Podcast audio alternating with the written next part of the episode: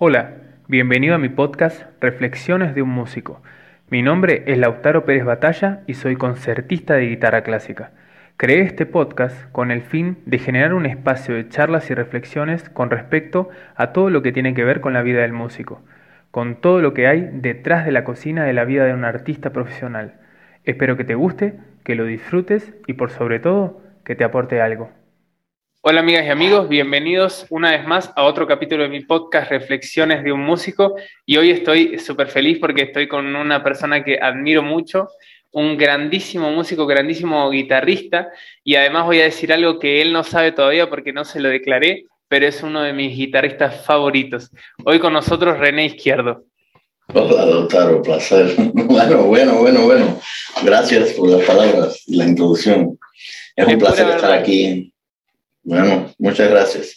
Todo lo que hago lo trato de hacer con amor y con sinceridad. Eh, y me alegro que, que, te llegue. Hay muchos guitarristas muy buenos en este mundo y todos, todos queremos ofrecer lo mejor de cada uno.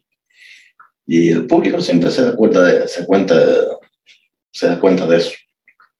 Se nota, se nota, se nota mucho en tu trabajo que lo haces desde, desde ese lugar eh, desde esa elección y, es algo que voy a querer hablar eh, en el transcurso de este, de este encuentro. Eh, pero nada, realmente en primer lugar te agradezco nuevamente muchísimo porque estoy súper feliz de que seas parte de este proyecto. Y quería que antes de que comencemos a charlar un poco, si querés puedes contar un poquito de, tu carrera, que, quién sos y qué has hecho hasta ahora, por, por si hay alguien que, que esté escuchando el podcast y no te conozca bueno, mi nombre es René Izquierdo, soy guitarrista cubano, nacido en Cuba. Eh, empecé a tocar guitarra a los 10 años, guitarra popular, y, a los 14 me puse a hacer guitarra clásica. Empecé tocando canciones de Silvio, Pablo, las cosas tradicionales de los muchachos de la adolescencia. Bueno, todavía no era adolescente en aquel momento, pero eh, eh, soy oriundo de un pueblito en el este de La Habana llamado Bojímar, donde Ernest Hemingway escribió el, el, Viejo y el Mar, el libro del Viejo y el Mar. ahí mismo, al ladito del mar, vivía. Y mi madre era bailarina del, ballet de Cuba, Nacional de Cuba, y mi padre tocaba guitarra, es biólogo, pero tocaba guitarra de afición, estudió un poquito, pero nunca, nunca pensé que, ser guitarrista va a ser una cosa profesional en, mí. No, no me lo planteé, sencillamente me gustaba y la tocaba por afición y empecé a estudiar. Em, mi carrera en, eh, en la universidad eh, se vino un poco más tarde en el sentido de la... Um, yo estudié filosofía, no, perdón, filología en la Universidad de La Habana. Y cuando terminé, eh, que me fui de Cuba, eh, fue eh, donde comencé una posibilidad de una carrera de guitarrista profesional. Porque cuando llegué a los Estados Unidos tuve que vivir una vida de inmigrante trabajando en, no sé cómo se dice en español, warehouse, en un almacén, en un almacén de, receiving para el, por el aeropuerto de Miami. por dos años ahí trabajé y cada vez que me acuerdo, cada vez que que le decía a los otros cubanos que estaban ahí, que, que lo mío es la guitarra, que me gusta mucho, que se, bueno, eh, siempre se reían y me decían, ah, aquí olvídate de esos sueños, no, no serán posibles. Eh, te va a ser muy difícil. Y bueno, y después, y fue, fue difícil, pero en un momento determinado, la guitarra fue lo que me ayudó a, a cortar. Ya después te diré con, con, con, más antelación qué fue lo que hizo el cambio. Es, que lo arriesgué todo, me dije, me voy de aquí, vendí el coche, me fui a estudiar a Yale University, pedí un préstamo estudiantil y en el 97 empecé mi carrera de profesional de guitarra en los Estados Unidos, estudiando para una maestría en guitarra. Eh, como la música te, te ayuda en el sentido de que a través de una audición puedes entrar lo que tienes que hacer es tocar y después me hicieron todas las demás pruebas que venían eh, para entrar en la maestría. Entonces, bueno, en el 97 empecé mi carrera de maestría y, a considerarme como, bueno, voy a ser guitarrista clásico. Y eso, bueno, me ha ido bien, bastante bien al, respecto. Actualmente, eh, bueno, estaba en Yale University en, Connecticut, después me fui a vivir a Nueva York por dos años, fui profesor en una escuela pública. Y de ahí cogí la plaza de profesor en la Universidad de Wisconsin-Milwaukee en el 2004 y estaba enseñando. creí, creé el departamento, disculpa que mi español está un poco rústico porque hablo en inglés todo el tiempo. Uh, creé el departamento de guitarra aquí en la universidad y me, la, Universidad de Wisconsin-Milwaukee me ofreció la posibilidad de crear todo un currículum de lo que yo pienso que es indispensable hoy en día para los jóvenes guitarristas. Y bueno, y ahí vamos. Ya llevo a cabo este año que acabo de terminar, el año 18. 18 años enseñando aquí. Y un poco frío para un cubano, pero ahí, aquí estamos. Y el, y, el, y el arte y las posibilidades y la plataforma que, que hay aquí eh, ayuda mucho, porque es una escuela pública eh, y, no cuesta tanto como las escuelas privadas en los Estados Unidos, que es mucho más fácil para los muchachos, porque es una cosa que me, me duele mucho ver que, que, seguir un sueño te cueste tanto, no solamente preocupación a tus padres y a todos los demás, porque dices, bueno, ¿cómo vas a tener carrera aquí? ¿Cómo vas a vivir de la guitarra? Y por lo menos en lo que buscas tu sueño, eh, lo que yo quiero es que los muchachos no se abarroten en deudas estudiantiles para una carrera que no necesariamente te ofrece un trabajo inmediato cuando sales. Es muy difícil obtener una posición académica y hay que, sobrevivir de cualquier manera.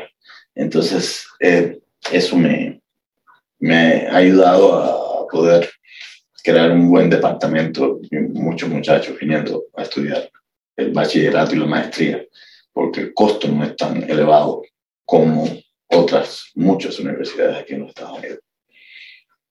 Em, llevo aquí, como ya te dije, en Milwaukee desde 2004 y, y en el 2004 fue cuando empezó mi carrera a florecer, porque una de las cosas que te ofrece la universidad es la posibilidad de la flexibilidad, porque estamos trabajando con adultos y tenemos que dar clases eh, uno, de uno a uno, personales, y, y, eso me ofrece la posibilidad de poder arreglar el, el, el schedule, ¿cómo se llama? El, horario de clases. Si tengo que, que elegir algún concierto por tres, cuatro días, arreglo todo y me ofrece la flexibilidad, que un trabajo fijo de lunes a viernes, de 9 a 5, es mucho más difícil tener eh, la posibilidad de viajar, la posibilidad de, enseñar, de tocar, de practicar, de estudiar, porque la música requiere mucho esfuerzo para mantener eh, no solamente lo que consideraríamos llegar, pero mantenerse, mantenerse en, esa posición. Eh, además, eh, para servir como, como guía y modelo para mis propios estudiantes, porque muchos de ellos también se sienten abarrotados de asignaturas, de todo, presión económica de todos lados. Y le, y, le trato de ofrecer un ejemplo de cómo todavía yo sigo trabajando tan duro como ellos o cuando era, como cuando era un estudiante o más, quizás. Que, que eso nunca se acaba. Eso es cuestión de, por eso hay que amar lo que se hace mucho, porque si se considera un trabajo es muy difícil mantener, mantener toda la, la fluidez en tu vida, que, que las cosas um, vayan por sí propias, además de lo que el esfuerzo que se tiene que dar por atrás como se dice el dicho en español, a Dios rogando con el mazo dando. Hay que, hay que ir trabajando mientras que, mientras que esperas por las posibilidades, o no esperes. Eh, llevo viviendo aquí en los Estados Unidos por 20 años, no, disculpa, desde el 95, 27 años va a ser en junio. Y, eh, es un país interesante, mm, me ha ofrecido muchas oportunidades pero no necesariamente mi lugar preferido para vivir. Pero bueno, aquí es donde se me, se me ha dado la posibilidad. vamos a ver eh, qué me depara el futuro en cuanto a, no sé, otro país para vivir, quién sabe. Eh, como dicen en inglés, eh, the grass is not greener on the other side. Cada lugar tiene su problema y estoy seguro de eso, pero para los Estados Unidos llegar a este nivel de vida que ha alcanzado ha sido a costa de muchos países latinoamericanos y muchos países alrededor del mundo viviendo muy pobres. Y eso es bastante triste ver eso, porque lo, que no realizan ellos es que se dan cuenta de ello, eh, es la, todo lo que eso conlleva para los otros países, eh, para poder mantener la economía americana en todos los, intercambios y todas las cosas que se hacen de comercio, de, trabajo, de business, eh, que no son necesariamente favorables para, para los pueblos uh, subdesarrollados. bueno, eh, como decía Galeano en el libro Las venas abiertas de América Latina. América Latina. Que, bueno, ahí están y ahí estaremos por mucho rato, desafortunadamente.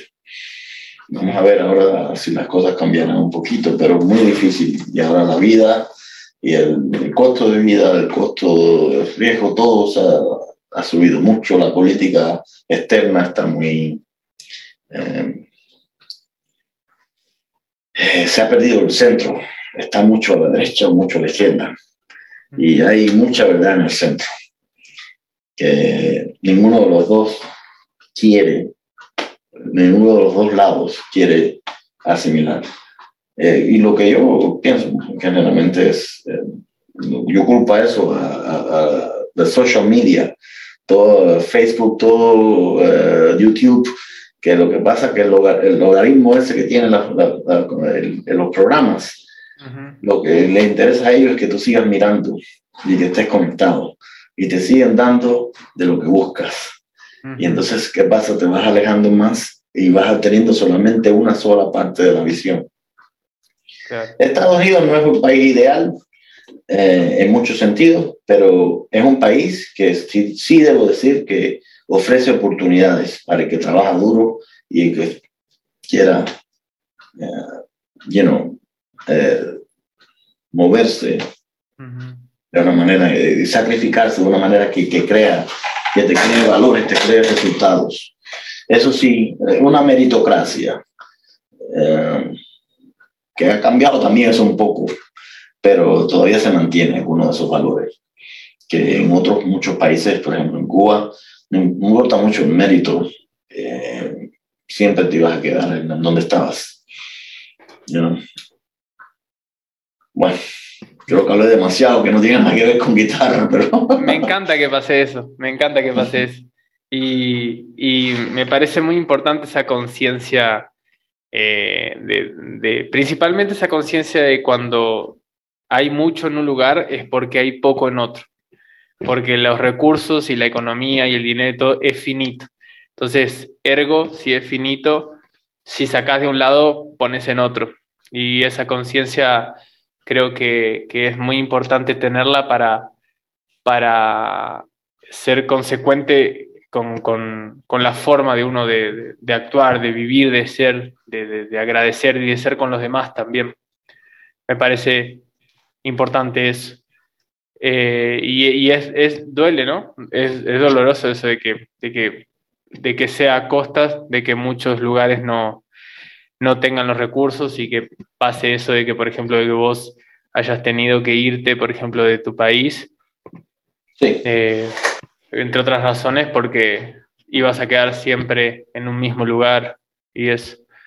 Eh, y ahí, de todo lo que ibas hablando, hay muchas cosas que, que me genera ganas de, de repasar, de, de, volver a ver, de conversar un poco, pero muy interesante tu, tu pensamiento y tus, y tus deseos también, porque sé que ya he leído de, cómo te importa esa cuestión de que, por ejemplo, no sea una eh, barrera eh, que te imposibilite a cumplir eh, objetivos con el arte, la, economía, y salvando las enormes distancias entre vos y yo, me, siento identificado con respecto a siempre estar con problemas económicos y inventar o hasta aguantar casi, no, no, me pasó nunca de, aguantar el hambre, pero bueno, eh, un mes comiendo solo arroz porque si no, no tenés, si tenés que salir a trabajar más, eh, no podés eh, tener tiempo para estudiar la guitarra y para estudiar, etc. Y en ese sentido, muchos años así. y, y, a veces era doloroso porque vos sabés que podías, eh, pensando, sé que es un pensamiento, hablando ahora como medio, entre comillas, egoístamente, ¿no? Pensando como en, mi caso en particular, igual sé que hay mucha gente que realmente está mal, yo nunca, no puedo decir nunca que, estuve mal en algún momento, pero muchos años de eso, de, de, de, estar preocupado con la economía o haciendo magia o comiendo lo que da para poder estudiar y a sabiendas inclusive de que a veces el desarrollo de, tu carrera o de tu estudio, inclusive con respecto a poder comer mejor para tener funcionando mejor el cerebro, em, podía estar perjudicando el desarrollo del estudio y es, es doloroso, es un sacrificio que, que duele y que sabes como vos decís después, que después no es, bueno, hago este sacrificio durante la universidad y después voy, encuentro un trabajo, me estabilizo, recupero, no, después es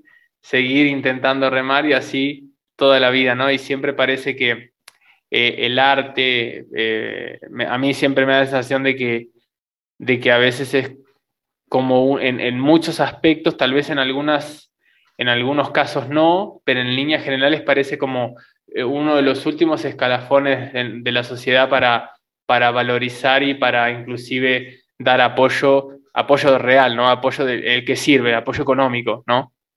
No sé. Eso no creo que sea egoísta, eso tú evalúas tu vida de acuerdo a tus experiencias. Y eso es lo que puedes.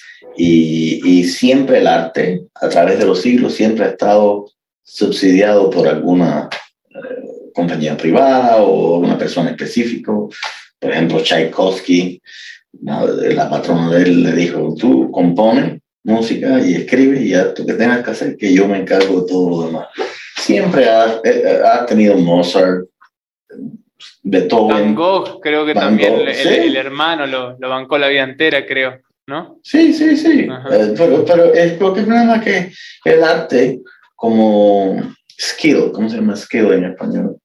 Eh, ay, Dios mío. como habilidad requiere, requiere estar todo el tiempo encima de ello. Pero no, se puede dejar. No, se puede dejar. Eh, lo cual lo hace más difícil porque es verdad que no se evalúa de la misma manera la necesidad del arte. A no ser los griegos, en la cultura griega, eh, antes, you know, ahí sí consideraban la música como esencial parte de la educación. Eh, Ahora mismo no tanto. en todos lados. Siempre, siempre donde, cuando haya que cortar, donde corta siempre en las artes. y es tan necesario, es tan... Eh, yo soy muy, muy, muy creyente de que sin el arte no, nadie sería feliz, nadie tendría ni un momento de felicidad. Creo firmemente en eso. Sí, claro. Mira, el arte es el arte. Es como tú decís, del, ser esencial como respirar. Sí, exacto. Es la manera del ser humano de, de, de, volver la belleza del mundo en otro tipo de, de formato. Eh, pero bueno, así estamos. Eh, una de las cosas que he aprendido con los años es que no se, se debe luchar. Se debe luchar pero no se debe perder nunca la esperanza y, la posibilidad de, que, de lograrlo. Se debe luchar siempre a, a mejorar la situación personal y la situación de, de del arte en general, eh, aunque, aunque tengas que una batalla de David contra Goliath. Eso, eso es una cosa que la música es una necesidad, you know, Ah, mucha gente dice que es una vocación, es más que una vocación, es una necesidad para el músico y para, para todos los que nos rodean. No se dan cuenta, pero si pones cualquier película, cualquier cosa, quítale la música y verás como que, no tiene el mismo sentido y pierde mucho carácter dramático o, todo lo que quiera conllevar con la escena. Eh, las artes es imprescindible para mantenernos humanos, para seguir siendo humanos.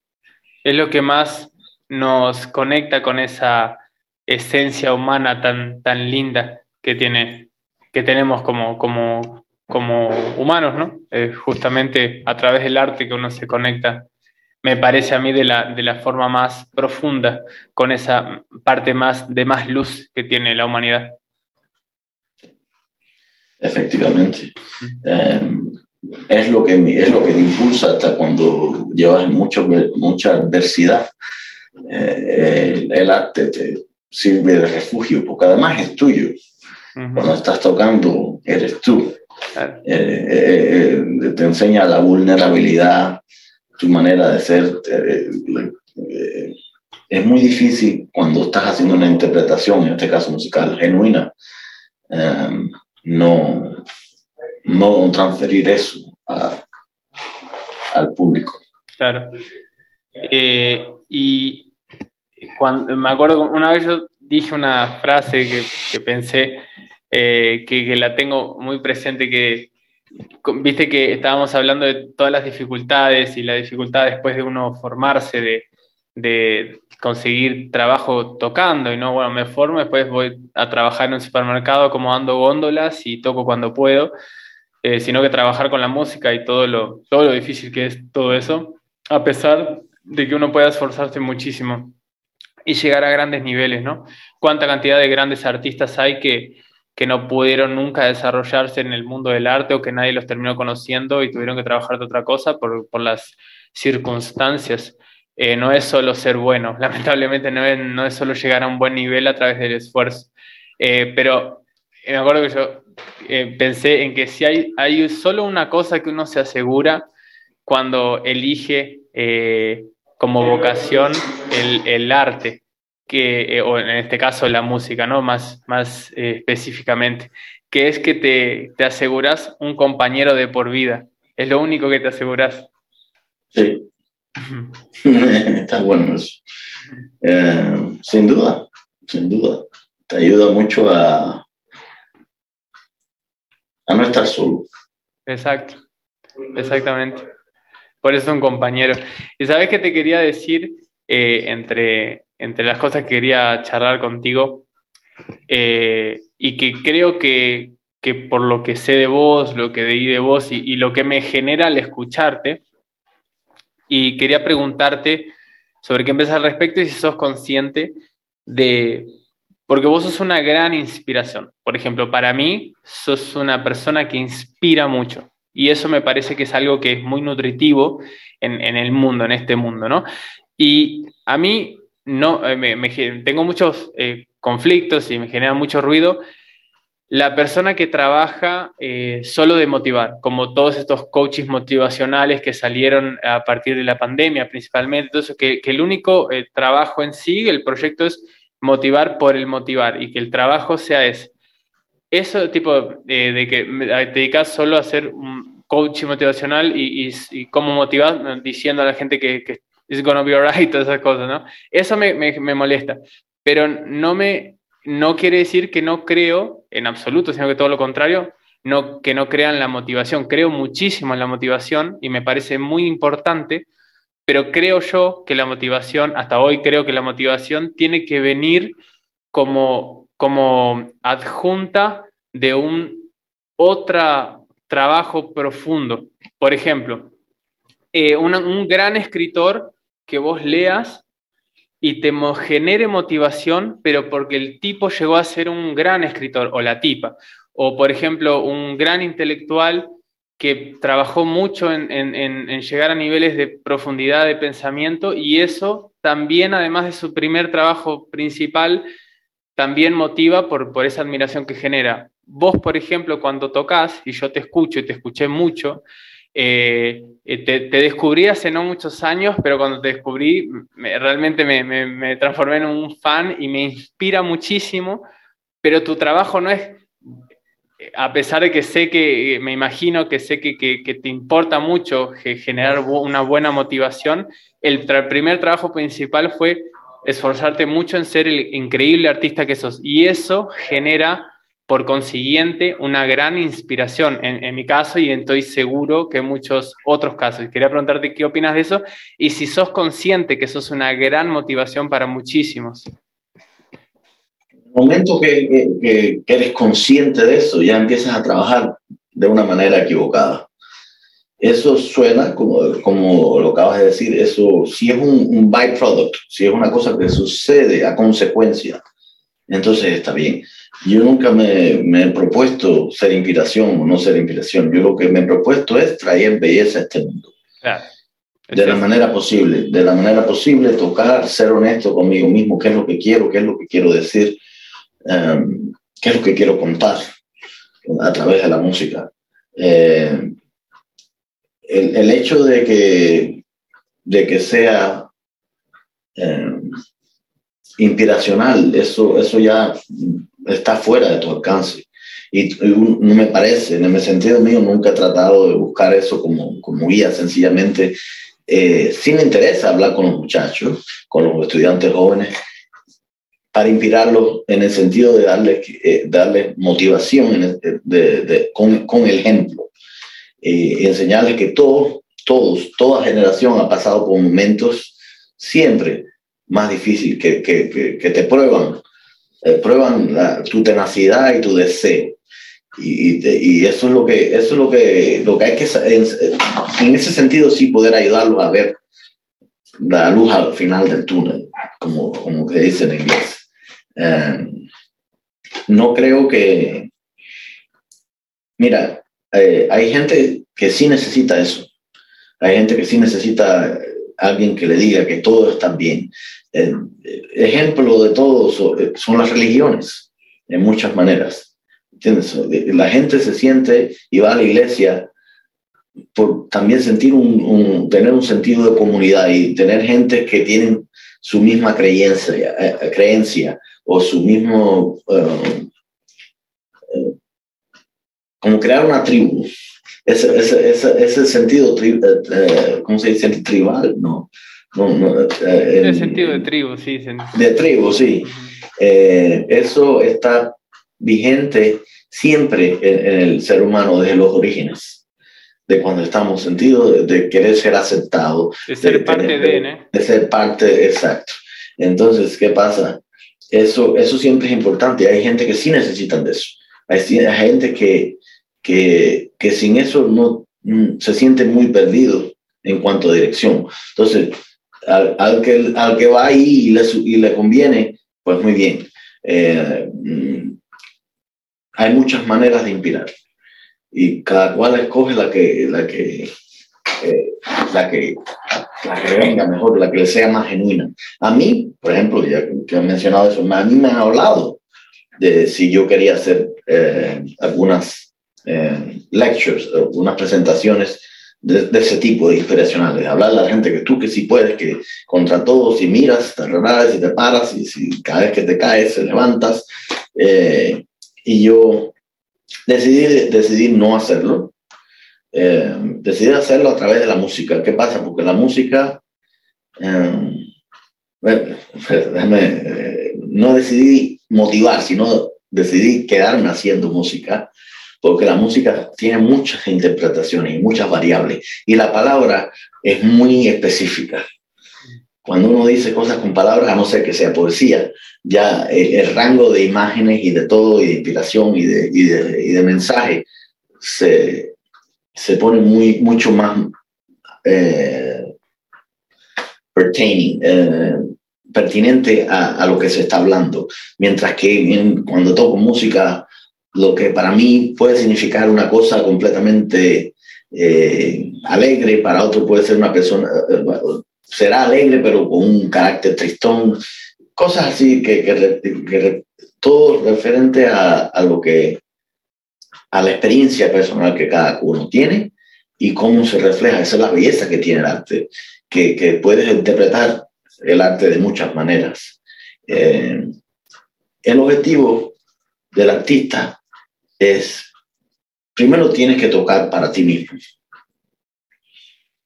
Cuando te sientes contento, tocas para los demás. Si empiezas solamente con el enfoque de tocar para que la gente diga que soy el mejor, o tocar para, que, para ver eh, el concepto externo de uno mismo, la imagen que uno pueda crear y proyectar de uno mismo desde afuera, ahí, ahí vas a terminar muy triste en un final, porque te vas a dar cuenta que todo lo que estás trabajando no eres genuino contigo mismo, aunque seas bueno. Eh, siempre te dará, te dejará como un vacío. Eh, el arte, en el arte no se puede esconder uno. Ahí no hay, no hay manera de esconderse. Está, lo que quieres decir está ahí vigente y está muy bien. Y si, y si es honesto y si la gente, y, sigo diciendo esa palabra honesto y la gente, cuando tú puedes identificar con arte es honesto o no. Um, es una cosa que es bastante difícil de pinpoint, de, ver, eh, porque lo principal cosa que pasa es que se siente. Y se siente primero y después se, se piensa y se trata de evaluar y racionalizar después. Eh, cosas que, cosas que lo, lo peor que le puede pasar a un músico es la indiferencia. No crear ningún tipo de reacción. Sí, puede ser reacción positiva, reacción adversa, pero no crear reacción es casi lo peor que nos puede pasar. Concuerdo. Preferir una reacción eh, de, de, disgusto a, a, la apatía. A la apatía, exactamente. Porque una, una reacción de disgusto o de choque o, buena significa que, que un, tu concepto se escuchó, que se absorbe o no, o que se apruebe o no, que la gente quiera tocar de esta manera esta pieza y de esta otra manera esta otra pieza, ya eso es muy individual.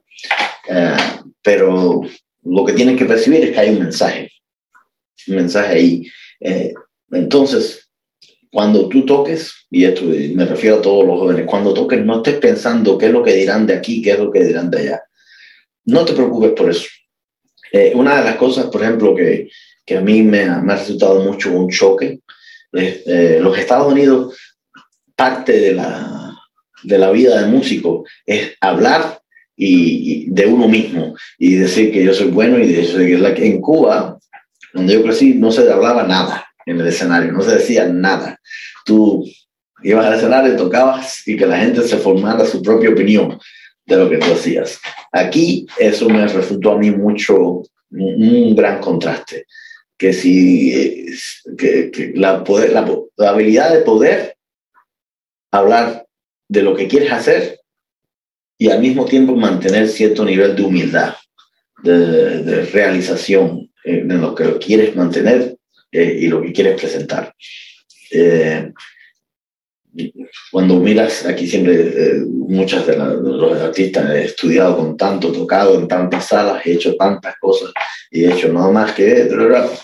Y todo es una imagen que se crea y después que, que, que se mantiene. Pero eso no necesariamente significa que es la persona en sí. Es la imagen, el espejismo que se está reflejando hacia, hacia el mundo. Y, y, cuando, por ejemplo, todos los años, fines de año, yo tengo que hacer una evaluación para mi universidad de todo el trabajo que he hecho en el año.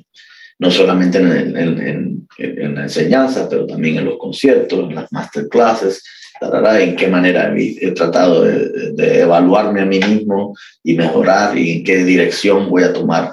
Y eso es una cosa que, que yo nunca había, me había acostumbrado a hacer antes, que siempre la evaluación es externa. Alguien viene, te evalúa, te mira y dice, eh, pero tener que hacer una autoevaluación en la cual no te puedes achicar tampoco, porque si te achicas, te dan menos valor.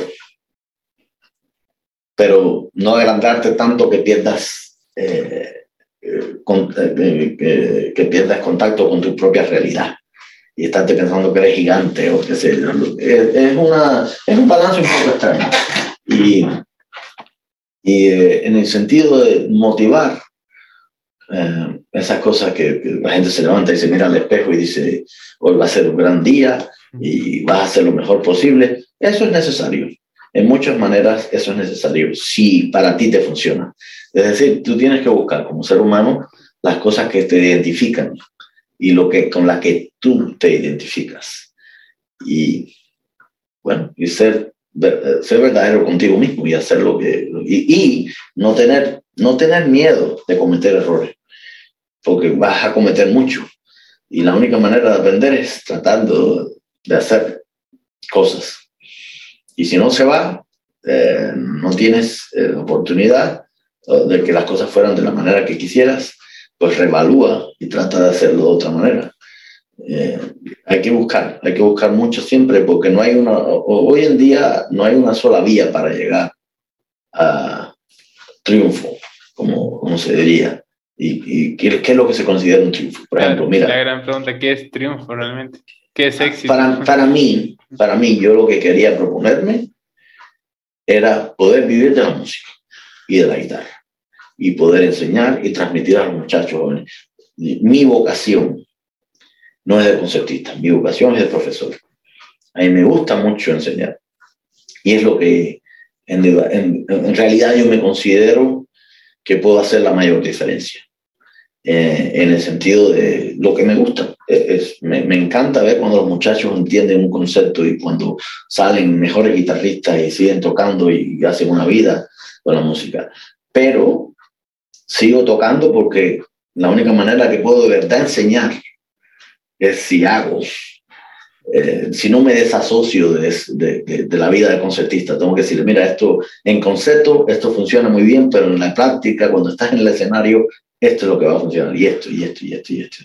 Y ese tipo de cosas muy específicas que, que se pueden decir. Entonces, mantener, a mí me gusta, es, es, mi vocación. Mis abuelos fueron profesores y yo tengo eso en, en las venas, tengo la sangre de maestro en las venas. Me gusta, no considero lo que hago aquí un trabajo. Eh, vengo todos los días muy alegre de venir a hacer esto que hago, que mm, es muy difícil hoy en día poder decir eso. Pero a lo que me refería es que hay muchas maneras de llegar. Eh, hay muchos jóvenes ahora que están buscando a través de la social media, buscar mucho, you know, Instagram, YouTube, buscar muchas, eh, hacer mucho contenido para tratar de romper la barrera de la carrera. Antes era tener, eh, y, tener conciertos en festivales y tener grabaciones. Y esas grabaciones te, te, te generaban visualización en el mundo, no visualización, eh, visibilidad, visibilidad en el mundo y de la, de la música y de la guitarra en este caso que estamos hablando. Y, y eso ya estaría, hacía que en un momento determinado eso mismo te transforme en más invitaciones, en, en una forma de vida. Ahora mismo, hoy en día, eh, eh, todo está muy saturado porque las instituciones siguen trabajando con el mismo formato y no, no, no están cambiándose a las, a las necesidades eh, actuales de lo que pasa, en, lo que está pasando. ¿Qué pasa? Todas las universidades, todas eh, eh, las instituciones son sin un business platform, una plataforma de business. Necesitan estudiantes en los asientos que paguen y graduar. Entonces, ¿qué pasa? Que en muchos sentidos se ha perdido eh, y lo que están haciendo es graduando gente, graduando gente, teniendo títulos y al final después no pueden hacer la carrera, porque no, el título y los estudios que están haciendo no, no están eh, en directa convergencia con lo que está pasando en el mundo exterior. Y es, es difícil, es difícil. Eh, digo eso y, estoy en una posición que estoy enseñando en una escuela a una universidad pública. Pero yo le, le, mantengo muy claro a los estudiantes que lo, que lo que tú estás haciendo es una carrera que toma de por vida, que no tienes que, eh, que tocar cierto repertorio después de los cuatro años de bachillerato. La cuestión es que tocar algo que esté a tu nivel, que, te sientas bien, que puedas eh, tomarlo, que puedas controlarlo. Y, y buscar eh, cosas que, que te empujen técnicamente, pero que no te completamente te, te ahoguen. Eh, que no hay, no hay que tocar tantos números de piezas para cuando estás en cuarto año de la carrera, en tercero, segundo, eso no importa. Eso son arbitrariedades, como mismo lo es el tiempo. Pero el ser humano creó el tiempo, el concepto de tiempo, que sí pasa, pero dividirlo en 12 horas o en 24 horas del ciclo de la Tierra, eso, eso nunca existe, ha existido en, en ninguno de los animales, por ejemplo. es el raciocinio humano. Entonces, todo eso igual. La música, el arte, siempre se enseñó desde el día del aprendiz, eh, aprendiz y el maestro. Lucas Leonardo da Vinci, mira Leonardo, cuando estuvo por años barriendo pisos ahí en, y haciendo lo que, lo que se consideraría um, trabajo um, no, no específicamente pintando, sino haciendo cosas que fueran necesarias en el estudio antes de poder tocar una brocha. Estaba con 10, 11 años, 12 años con, en un estudio, 20 muchos de ellos, eh, antes de poder eh, salir al mundo por ti solo y crear tu propio, y, eh, y, este concepto de, de you know, revolución industrial, de cuantitar tantos años para esto, que te va a dar tantos resultados, y estos dos años de maestría te dará ciertos resultados, y después que hagas un doctorado de cinco años o lo que sea, ya podrás ser maestro en una universidad. Eso, eso no existe, porque el, el nivel de crecimiento de cada uno es muy individual. El nivel de absorción de cada uno es muy individual. Entonces tienes que buscar y, mirar, mirarte a sí mismo, dónde tú estás, dónde quieres ir qué dirección quieres y qué te puede llevar allí. Eh, por supuesto, no se puede negar tampoco la realidad de las, las redes sociales y, no se puede vivir como un avestruz con la cabeza en, la tierra. Hay que ver eh, dónde va el mundo, porque a veces, a veces ya, yo no estoy, tengo 47 años ya, y a veces me cojo, me, me, me, me agarro a mí mismo pensando, pero estos muchachos jóvenes que no hacen esto, que no hacen esto otro, eh, pensando como, como yo me acuerdo lo que pensaban los mayores cuando era joven en, un determinado momento.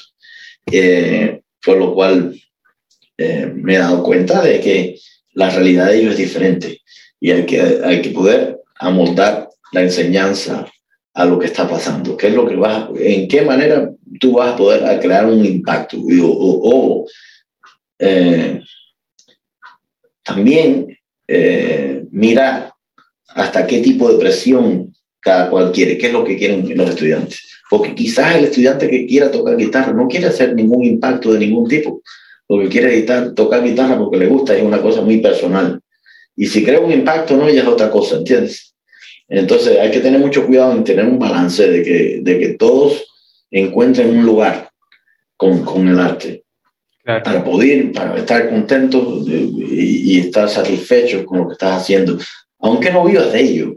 También eso es posible, como ha dicho, hay muchas, hay muchos problemas con, con, empleo, enseñando y eh, los, los, padres, los niños pequeños no quieren que hagan música necesariamente porque, porque, necesariamente porque no, no creen que eso es una carrera que les va a ofrecer a sus hijos estabilidad financiera, etcétera, etcétera, etcétera.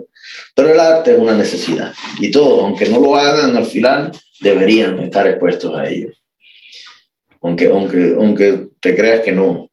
Eh, entonces hay muchos muchachos que han hecho carrera de vida eh, por, por el, canal de YouTube, haciendo Instagrams, haciendo cosas que, que crea visibilidad, creando contenido. Eh, en ciertos momentos yo pienso que, bueno, ese contenido es un poquito efímero, porque es, es, como creando un espejismo, una imagen, que se refleja, pero no es una cosa actual de la persona tocando en público en un concierto. No es lo mismo. Eh, eh, y es un poco difícil eh, ser pragmático de la manera de la dirección de lo que, lo que está pasando en el arte mismo con la, y, y, su relación con la social media. Pero sí te digo una cosa, el arte, como sí, la música, la pintura, nunca ha estado a un punto tan desarrollado como ahora, en el sentido de los instrumentos, los utensilios, lo, lo, las, herramientas. las herramientas, exacto, eh, la, la, cantidad de, de enseñanza, porque el mundo se ha hecho pequeño a través de la web. ¿Y qué pasa? Eh, ahora mismo, lo que antes a mí me tomaba horas de ir a una, una biblioteca, mirar, eh, sacar un VHS si había video o buscar libros, empezar a buscar. Ahora mismo tú pones un Google Search y te da 400 respuestas de un mismo eh, problema o, inquiry, lo que estás buscando. Mm, el problema ahora es, lo siguiente, es lo contrario, poder discernir información elegir? buena, qué elegir, información buena de la mala y qué es lo que te, que te sirve.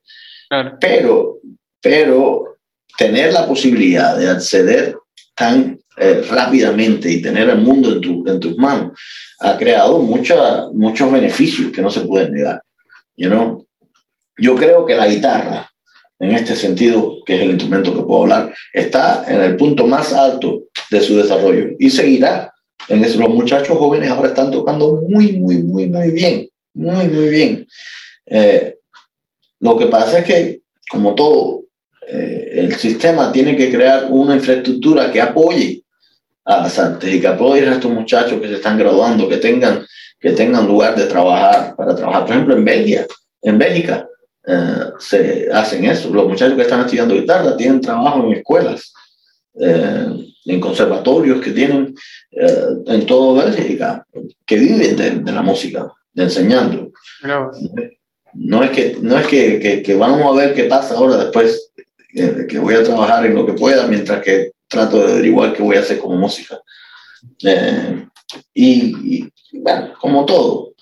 Eh, esa, es, eso, lo que uno se tiene que dar cuenta ahora mismo, que la vida aquella que el concepto de tener carrera como guitarrista solista y nada más que hacer eso, dar conciertos e ir alrededor del mundo, eso ha cambiado, ya no existe, ya no existe eso ya.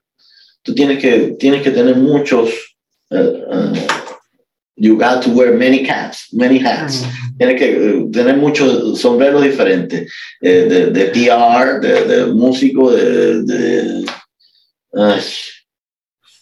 saber de, de video, saber de esto, saber de esto otro, es decir, que, que, hay, mucha, hay muchas cosas que, que, que, también, en cierto sentido, y esa es la, la, cosa que más me preocupa como músico, es que roba mucho tiempo también del arte en sí, del tiempo que requiere para lograr eh, con profundidad eh, descubrir los, los, detalles que nos ofrece nuestro instrumento. Eh, la cuestión es poder hacer todo eso y mantener un balance que todavía te permita eh, lograr la esencia en sí, que es el instrumento. Y tocar y, poder mover. Y poder moverte a ti mismo también. Hmm. Hay tantas cosas que, que, dijiste y quiero detenerme en, varias. Eh, si, no, si no me olvido de, de alguna, pero voy a ir de, de, de adelante para atrás.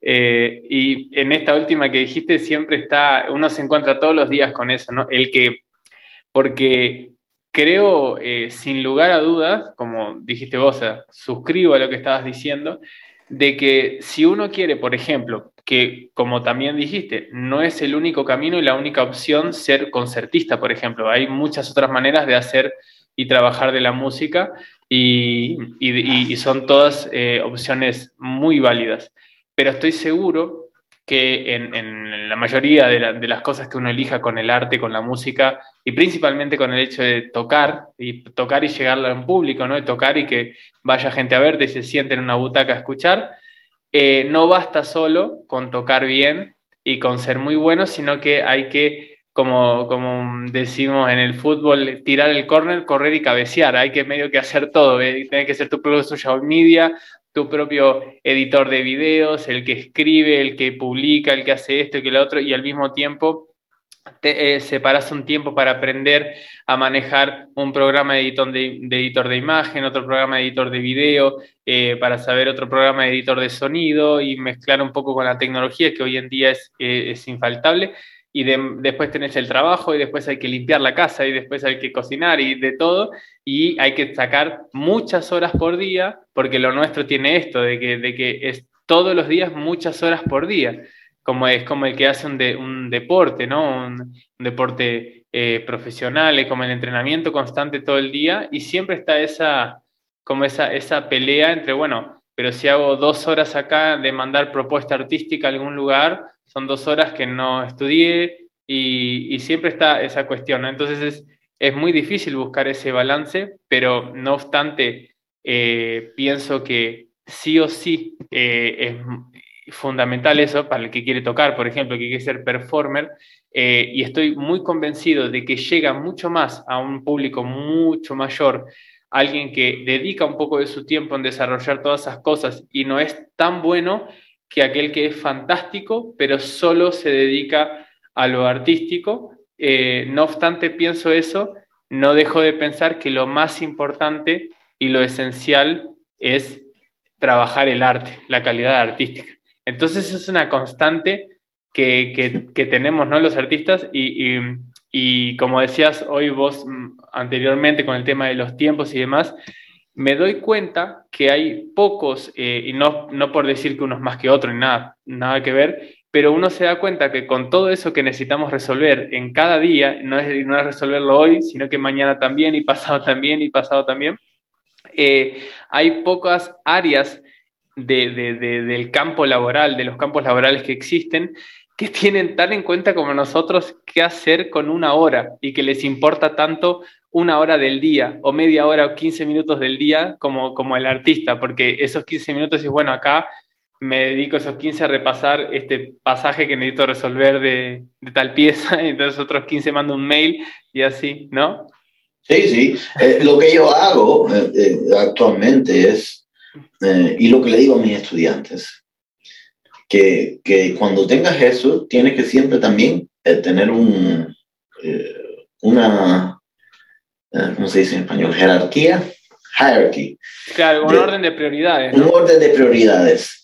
Y, y, yo, si, si, tienes que hacer dos horas de esto y dos horas de esto, empiezo por lo que, lo que te hace falta primero, que es el contenido. Estudiar guitarra primero, tocas practicas una, lo que haces, lo que haces en vez de hacerlo en una sola o, eh, sentada cinco horas, lo que haces es practicar diferentes veces al día que al final te resultan mejor para la concentración, para la salud de los músculos y, todo lo demás. Em, y empezar por guitarra. Haces tu guitarra un poquito, una hora al día, por la mañana temprano. Después yo hago mi, eh, el PR Public Relationships por una hora, viendo correos, eh, escribiendo. Um, una de las cosas que, que, he tenido que hacer es, es eh, yo tengo que casi siempre eh, responder inmediatamente, porque si no se me entierra entre todo lo que viene. Y entonces, cuando nosotros estamos hablando, inmediatamente te contestaba, ok, mira, ahora no puedo, pero escríbeme tal día y te digo. Me sorprendió que me, que me escribiste, que me contestaste muy rápido, sabiendo tu agenda. Me, me, sorprendió realmente eso. Porque si no, si no lo hago así, se me entierra todo lo demás y después no hay manera, no, no, no llego a ello nunca más. No puedo, porque es, es, como que estás caminando y no hay vuelta atrás, sigues caminando. Eh, eh, eh, entonces, eso, buscar las prioridades que tengas y buscar primero. Recuerda que todo es, todo es esencial para lograr eh, eh, tener tu imagen pública o lo que quieras hacer. Pero, hay, pero hay ciertas prioridades entre los esenciales. Y, y, seguime contando para, para, no perder. Después de, de, de, eso, escribí, porque me interesa mucho saber cómo es tu rutina, porque te iba a preguntar de cómo hacías para sostener tantas cosas, porque además de ser muy profesor y ser un gran profesor que, que, sé que tenés reconocimientos y premios al respecto también, mantenés el hecho de tocar mucho y mucho repertorio, entonces me interesa mucho saber cómo haces para sostener todo eso. Entonces después escribís mails por una hora, ¿no? Después de tu primera hora de estudio. Estudio, caliento, escribo, escribo eh, emails y depende de si, si, los estudiantes empiezan a llegar a las 9 de la mañana, a veces tengo que enseñar sin parar de 9 a 6 pero ¿qué pasa? Durante, durante, esa, mm, durante esa jornada de trabajo, yo estoy también eh, tratando de buscar digitaciones con ellos, ayudarlos, entonces que estoy con las manos, sin, sin, estar tocando todo el tiempo, trato de más o menos mantenerme, entonces como que arreglando pasajes, buscando digitaciones, tocando, eh, dándole ejemplos a ciertas cosas, ayudándote a mantener las manos. Eh, los días de eso, la, la cuestión de, la, lo que me ofrece la universidad es que no todos los días son de 9 a 5 o 9 a 6. Eh, los lunes, por ejemplo, míos son de 9 a 9 de la noche, 9 de la mañana a 9 de la noche. Eh, termino de enseñar a las 6, pero después voy a las 7. A, yo dirijo una orquesta eh, aquí en Milwaukee, que los ensayos son los lunes de 7 a 9. Entonces, ese es el día, el día mío más largo. Pero los martes, por ejemplo, empiezo a las 9 y termino a las 4 de la tarde. Es decir, que ah, me ofrece más variedad. Yo generalmente estudio más cuando viajo, cuando estoy yendo a, a conciertos, porque ahí no, tengo, ahí no tengo más nada que hacer, eso es lo que tengo que hacer.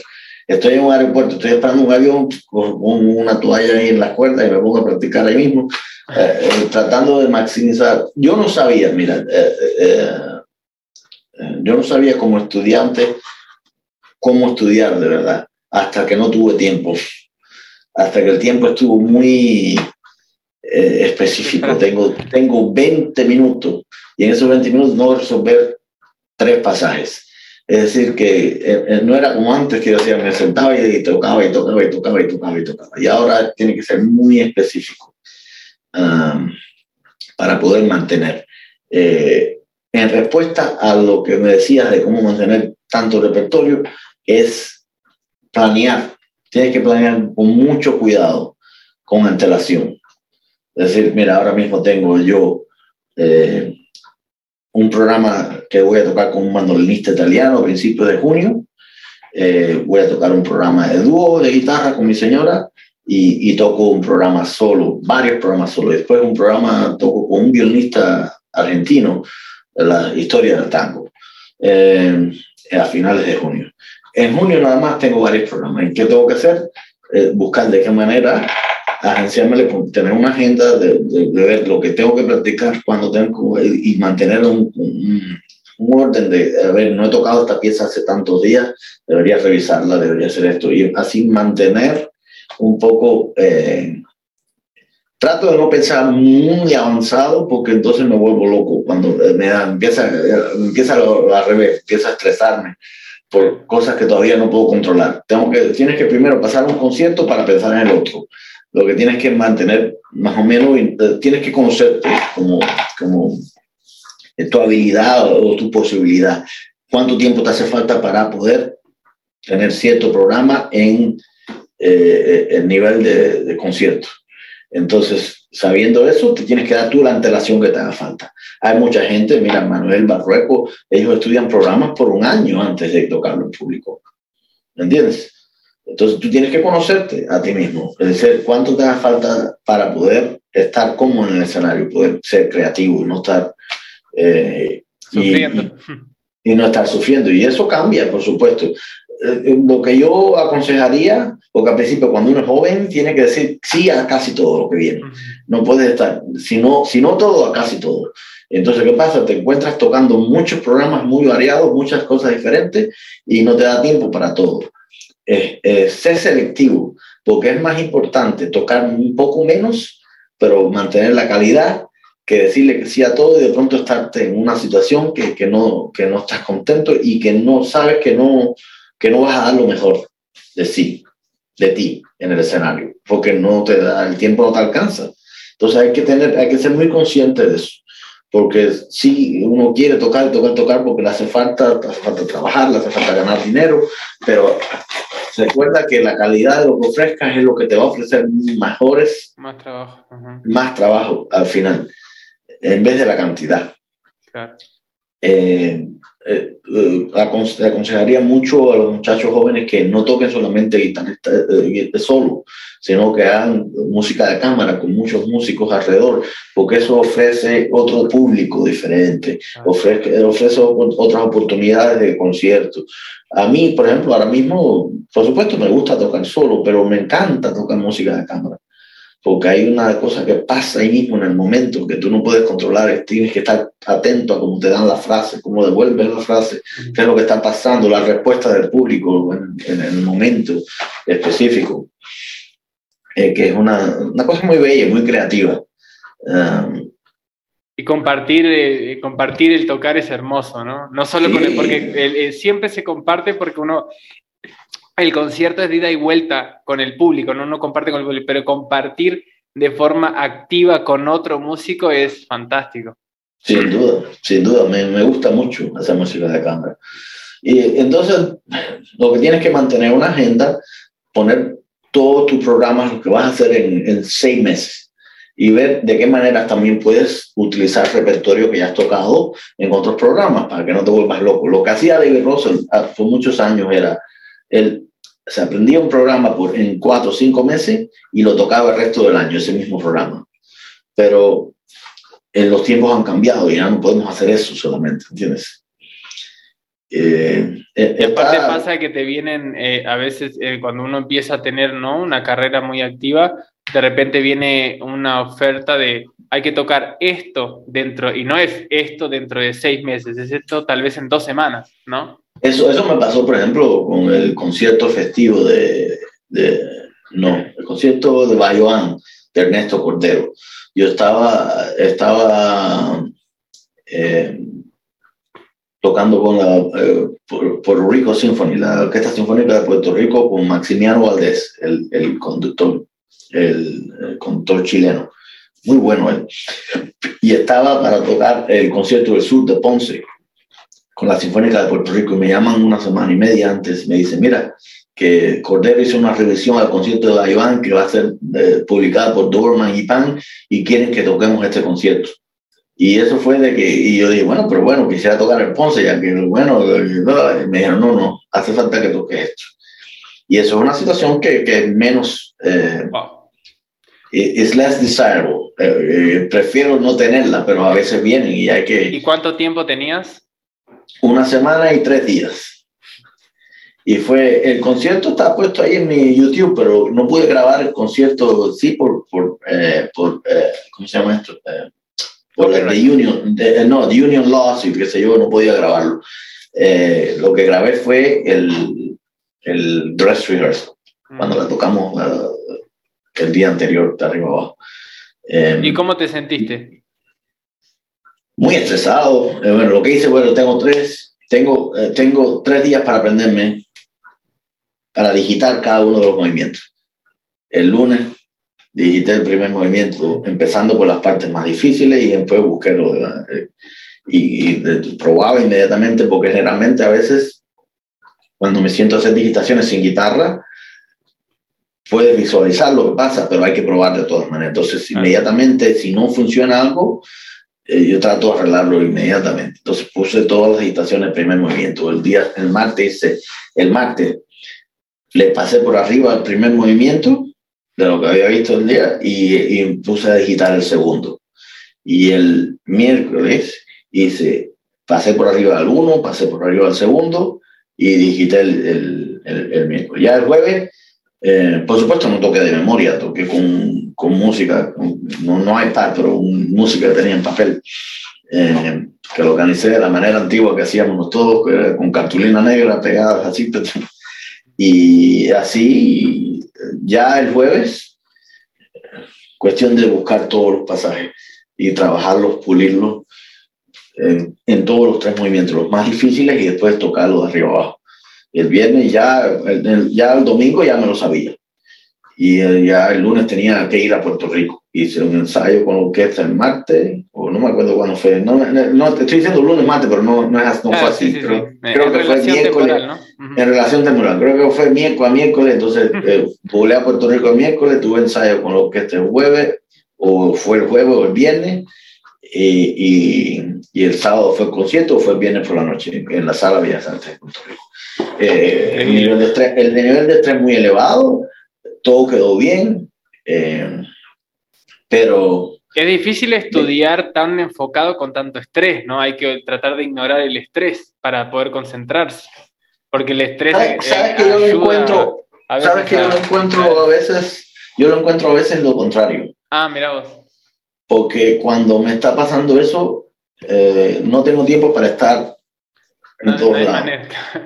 Hay que, entonces, cuando te enfocas mucho, el aprender. Fíjate que de, de, tal manera que tres días después de haber tocado el concierto ya casi no me acordaba de él, porque todo, todo se quedó en la...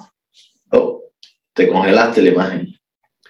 Tú también te congelaste. Ah, ya, ok, ya ah, estamos de vuelta. Déjame solo anotar que pasó eso en el, en más o menos en una hora, solo para después encontrar fáciles. Ya. Volvemos. Eh, entonces, eh, ¿qué pasa? ¿Qué te, qué estaba diciendo? Que no tenés tiempo para volverte loco. Ah, que, no tienes tiempo. Ah, pasó de nuevo. Sí, pasó otra vez. Eh, yo me congelé también. Hola, hola, hola, hola. siempre te escuché igual, pero yo también te, vi congelado, ahora apagué y volví a, poner la cámara así. Pero estoy con Ethernet, tengo el cable, no tengo Wi-Fi. Y la conexión aquí en la universidad es muy, no sé, bueno. Entonces, ¿qué te estaba diciendo? Que, eh, que no tenía, eso me ofrece un enfoque que no tengo tiempo para estar you moviendo dedos sin pensar. Eh, y, en lo que me refería, que después de tocar el concierto, tres días después, como si no hubiera tocado nunca, se me fue porque todo se quedaba en la, en la memoria inmediata. Mira vos. De corto plazo y después casi como si no lo hubiera tocado. Por supuesto, me sabía los pasajes más difíciles, lo que trabajé más, lo que puedes trabajar más, que las escalas y todas esas cosas que tuve que hacer. Eso sí me lo sabía, pero el concierto así, de, si no lo leía, no, y, vos lo tocaste, en el concierto lo tocaste de memoria, no con la parte, ¿no? Lo toqué con la parte, no, ah, de memoria. No, que va, no, me ha dado tiempo para memorizar. Es mucho riesgo. ¿Y cómo te sentiste durante el concierto? ¿Pudiste relajar y dar esa expresión o estabas como más, con un poquito más de tensión de que todo salga bien? Estaba con un poquito de tensión de que todo salga bien, pero ya cuando te sientes, cuando te subes al escenario, ya, bueno, que sea lo que Dios quiera. Ya tú, tú has hecho lo que mejor puedes. Y, lo demás, y, you eh, eh, mira, cuando tú te subes al escenario, si estás muy preocupado por eso, pasan dos cosas. Puedes, nunca vas a tocar mejor de lo que estás preparado. Vas a tocar igual o peor. en el sentido de que, eh, ¿a qué me refiero? De, que una cosa que no te sale fuera del estudio no te va a salir de repente en el concierto. Te tiene que salir en el estudio. Lo que pasa es que si el nivel de estrés es muy grande y estás muy preocupado, entonces lo que puedes hacer de pronto es menos. porque, porque estás preocupado por cuestiones externas que no, no, puedes generalmente controlar. La adrenalina y todo lo demás. ¿Qué pasa? Eh, yo antes cuando tocaba y si cometía un error siempre me ponía un poco como enojado. Ya ahora yo me río, ¿entiendes? Bueno, no me quiere salir hoy el pasaje este. Bueno, ya, ¿qué voy a hacer? ¿Qué es lo que pasa? Porque em, es un reflejo humano, natural, de cuando, por ejemplo, si alguien te va a tirar un, un puñetazo, algo que tú te cubras, o, o, eh, ir a posición fetal, casi, ¿entiendes? ¿Y qué pasa? Que cuando las cosas no están saliendo en público, generalmente es lo que tratas de hacer es buscar control, eh, creando tensión y empujando y tratando, elaborando y tratando de sacarle lo que no te da. Y lo que tienes que darte cuenta es que absolutamente lo contrario. Cuando, las cosas no, cuando las cosas no te están saliendo, lo que hay es que echar para decir, bueno, y, y, es una cosa que es muy contraria al reflejo humano de, de, de, de, decir, es como un acto de fe. De decir, bueno, lánzate, que volarás. ¿Entiendes? Pero ¿dónde están las alas? No tengo alas. Lánzate que volarás. Y en ese momento tú tienes que dejarlo ir. Y hago lo que hago cuando, cuando las cosas no salen de la manera que quiero. Me río y, y digo, bueno, ya, está bien. Sabes que eh, ahora me pasó que cuando vivía en Buenos Aires, eh, a mí me encanta tocar, me, encanta dar conciertos y todo lo que estudio es para eso, para que termine en un palco, ¿viste? Eh, en un escenario. Y mm, cuando vivía en Argentina estaba bastante activo, tocando bastante, y después vine acá a, Brasil justo con la pandemia. No toqué nunca más por dos años. El, el, el pasado 7 de este mes eh, di un concierto y estaba con esa cuestión de ¿será que me voy a sentir igual o, me, o no voy a perder ese, ese encanto y esa relajación, que, que, esa pasión que siento cuando me subo al escenario.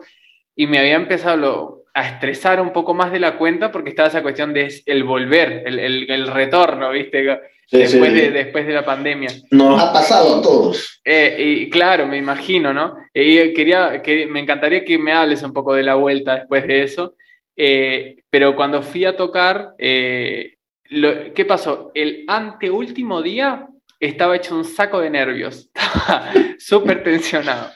Pero el último día me levanté en La Paz, ¿sabes? En modo zen, y, y me, me, relajé, dije, ¿y sabes qué me sirvió a relajar? Saber que hice, como dijiste vos recién, que hice todo lo que podía hacer para llegar de la mejor manera posible. Eso me dejó como en paz conmigo, porque dice, eh, no pude, más no podía hacer, ya está. Y cuando subí al escenario, por suerte, me sentí de muy, muy bien. Así me, eh, como, antes, como antes, o mejor. A, a, veces lo que pasa también cuando te pones muy nervioso antes, eh, como que ya que, que, que, lo gastas todo, que ya se te fue, no, no, te queda nada. No te queda... Para estar nervioso el otro día. Ya, ya se, se, lo gastaste todo. Eh, Sí, uh, bueno, en mi caso, por supuesto me pasaba igual. Lo, yo, no, yo no dejé de tocar conciertos. Lo que lo hice, por ejemplo, ese año hice 25 a 30 conciertos en el 2020, todos online. Claro. Empecé a hacer conciertos en, en, eh, a través de la computadora, que es una cosa muy extraña y muy diferente porque terminas tocando y tienes toda esa energía y de pronto no hay respuesta. Claro. no, no, sabes qué hacer con el instrumento. Que, habría, bueno. que, habría que uno grabarse. Los aplausos. grabado sonidos de aplausos para apretar un botón. y, que, y no sabes qué hacer porque no sabes, no te puedes parar y, y, y saludar porque estás, sales del eje de la cámara, entonces te quedas sentado y... Bueno, ahora la próxima pieza, y esto es una, una experiencia muy extraña, pero sin duda no fue igual que tocar en público. Uh -huh. eh, eh, es lo que, lo que acabas de decir. You know, si tú has hecho todo lo posible, todo lo posible, ya no queda más nada de ti, de tu parte. Ahora, una cosa que tengo que decir en ese sentido, porque eso suena que, tú puedes tocar cualquier pieza de esa manera. No, tú tienes que tocar um, el repertorio que esté de acuerdo a tu, a tu nivel técnico, que lo puedas controlar, lo que ya había dicho antes, mencioné por arribita. ¿Qué pasa? Porque si tú tienes, si tú sabes que, que, en tu peor momento de nerviosismo y de cualquier cosa, tú puedes tocar esa pieza de arriba abajo, no te saldrá exactamente perfecta, pero no va a haber ningún problema grande. Eso te va a contribuir a que te relajes y poder tocar. Ahora, si tú estás tocando las tres piezas españolas y, y lo único que puedes de Rodrigo y lo único y, y tu nivel técnico está en suite castellana de Torroba, tú sabes que ahí vas a tener una tensión muy grande en todo tipo, que te va a hacer que lo que puedes hacer no te salga en el escenario. Claro. Innecesario, aparte. Exacto. Hay, la carrera, la carrera en, la, en el arte es, es, como un maratón. Es, es, la distancia, no es, no es la velocidad, ni, ni, no es una carrera de 100 metros. Es una carrera de largo plazo. Y uno tiene que saber administrar bien cómo va a ser eso por el resto de su vida, no, no necesariamente, por eso yo le digo a los muchachos, no me importa si cuando te gradúes con maestría no estás tocando eh, el concierto de la juez, o no, si no estás tocando esto, sino que estés tocando el repertorio, que esté de acuerdo y sea, eh, esté eh, en, en, alineamiento con tu nivel técnico. Y sea bien ejecutado. Claro. Y sea, que sea bien ejecutado, exacto, que eso es mucho más importante que tocar piezas difíciles pobremente. Claro. Entonces, ¿Qué pasa? Que, que tú, eh, mientras que estés en un camino, en ese camino, poco a poco tu, tu nivel técnico subirá y sabrás dónde puedes, las piezas que puedes saquear, las piezas que... Hay que ser muy inteligente también en lo que, en lo que uno escoge musicalmente. Uno escoge lo que le gusta, pero también lo que puede. Claro. ¿Entiendes? Una de las gente que, que, que, ha sido genial en eso, en su carrera, ha sido David Russell, por ejemplo, que lo sigo mencionando porque somos amigos y conozco mucho de su, de su procedimiento. Y David sabe de qué repertorio él toca muy bien y sabe a dónde no ir, sabe a dónde no quiere ir, ¿entiendes? No porque no lo pueda tocar, es porque sabe que no es su, su fuerte, ¿entiendes? Uh -huh. y, tener, saber reconocer lo que te funciona, lo que, lo que te viene bien, lo que no, es importante también, eh, eh, porque uno no debe, no debe estar pensando, no, voy a ser como un ermitaño, me meto en una cueva por un año y practico y, cuando salga ahí todo eso va a estar perfecto. No, porque hay muchas, muchos factores que no tienen nada que ver con, con el estudio y las horas. You know? Saber tocar en público, saber cómo reaccionar, todos nos ponemos nerviosos todo el tiempo. Todos nos ponemos nerviosos. Yo me pongo nervioso igual que cualquiera. Lo que pasa es que con, con la edad uno aprende a reconocer lo, lo, los mecanismos para poder controlar ese nerviosismo en escena. Claro. De manera que, que, no, que no pierdes, que hay siempre una barrera de, de, En tu peor día siempre hay una barrera de calidad que, que no baja, que se mantiene. Entonces es importante saber que, que ponerse nervioso es bueno. Yo he tocado un par de conciertos en que no he estado nervioso en absoluto y la gente pensaron, pensaron que, que, que, que, la ejecución fue un poco aburrida. Porque cuando tú le quitas el, el, el the, eh, edge, el, el ¿cómo se dice edge en español? Cuando tú quitas la, lo que te ofrece la adrenalina de estar ahí encima del, del, de, de, lo que estás tocando, prestando atención y todo, y estás muy cómodo, como si estuvieras tocando en el baño de tu casa, no, no ofrece la misma, eh, el mismo nivel de ejecución. Y otros que, que, ha sido un nervio, un mal de nervios y la gente le encantó. es, es, muy difícil decir. Ya lo que yo sé una cosa, a mi edad ya yo no estoy buscando por el concierto perfecto. Claro. Que un momento sí, no puedo negar que sí, que, que, que, estaba, no quiero, quisiera tocar sin cometer, sin cometer errores. Eh, pero te das cuenta que estás siguiendo una quimera, porque exacto es una quimera. Un error, un error no es necesariamente una nota pifiada. Un error puede ser que no te sientas cómodo en un pasaje, porque estás tocando y las cosas no salieron exactamente. Tocaste todas las notas y no hubo problema, pero no estabas, no estabas suelto. Yo lo que estoy buscando ahora en, cuando toco concierto es soltura, soltura musical y, y, libertad de expresión. De, que me logre poder hacer, porque tú siempre tienes como un un croquis, un blueprint de lo que quieres hacer con la pieza. Pero yo no un ideal. Es un ideal, pero yo no voy exactamente adivinando, yo aquí, aquí voy a hacer piano y aquí voy a hacer fuerte y aquí voy a hacer esto.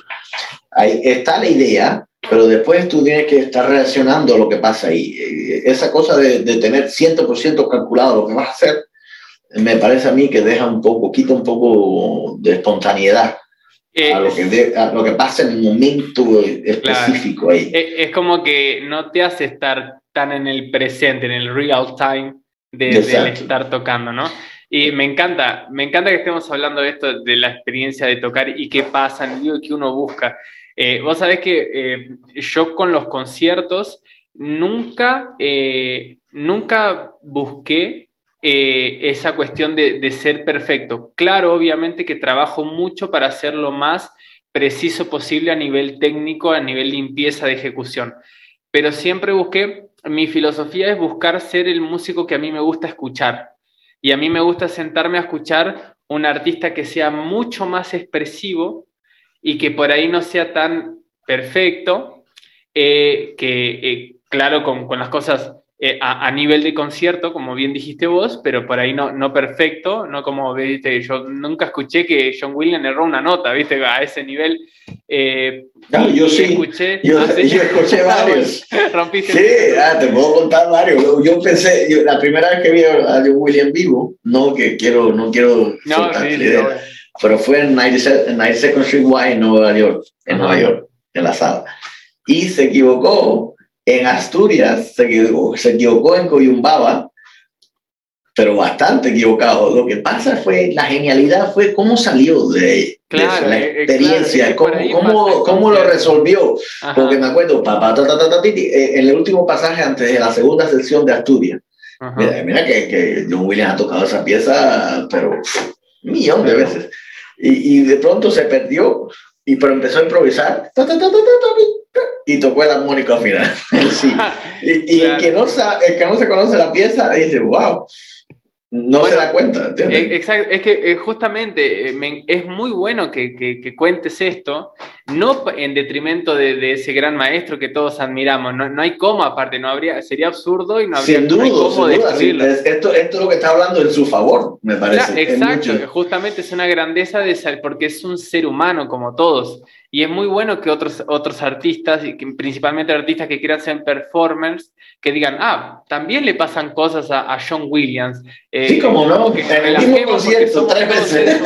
Y de hecho, inteligentemente es bueno trabajar, yo a veces lo hago también, me parece inteligente trabajar en cómo poder salir de los problemas, porque pasan. El otro día, ayer conocí un gran pianista y me estaba hablando que él, fue a, él fue a ver a Valentina Litza, súper pianista, eh, que todos conocemos, y, me contó que, en una pieza eh, se perdió y también empezó a hacer lo que sea hasta que enganchó de nuevo, y no dejó de ser un concierto maravilloso. Y el concierto para mí pasa por ahí. Entonces, eh, para mí siempre me importó más aquel músico que quiere tratar de expresar, aunque no sea todo tan perfecto, que el que busca la perfección y por ahí cae en cuanto a expresión. No quiere decir que, esté mal, simplemente es una preferencia y tampoco quiere decir que uno no pueda ser súper expresivo y súper perfecto. Hay, genios que, lo son, pero bueno, eh, no es mi caso. Yo, además de que no, mi preferencia no va por ahí, no soy el típico concertista que no te pifía una nota.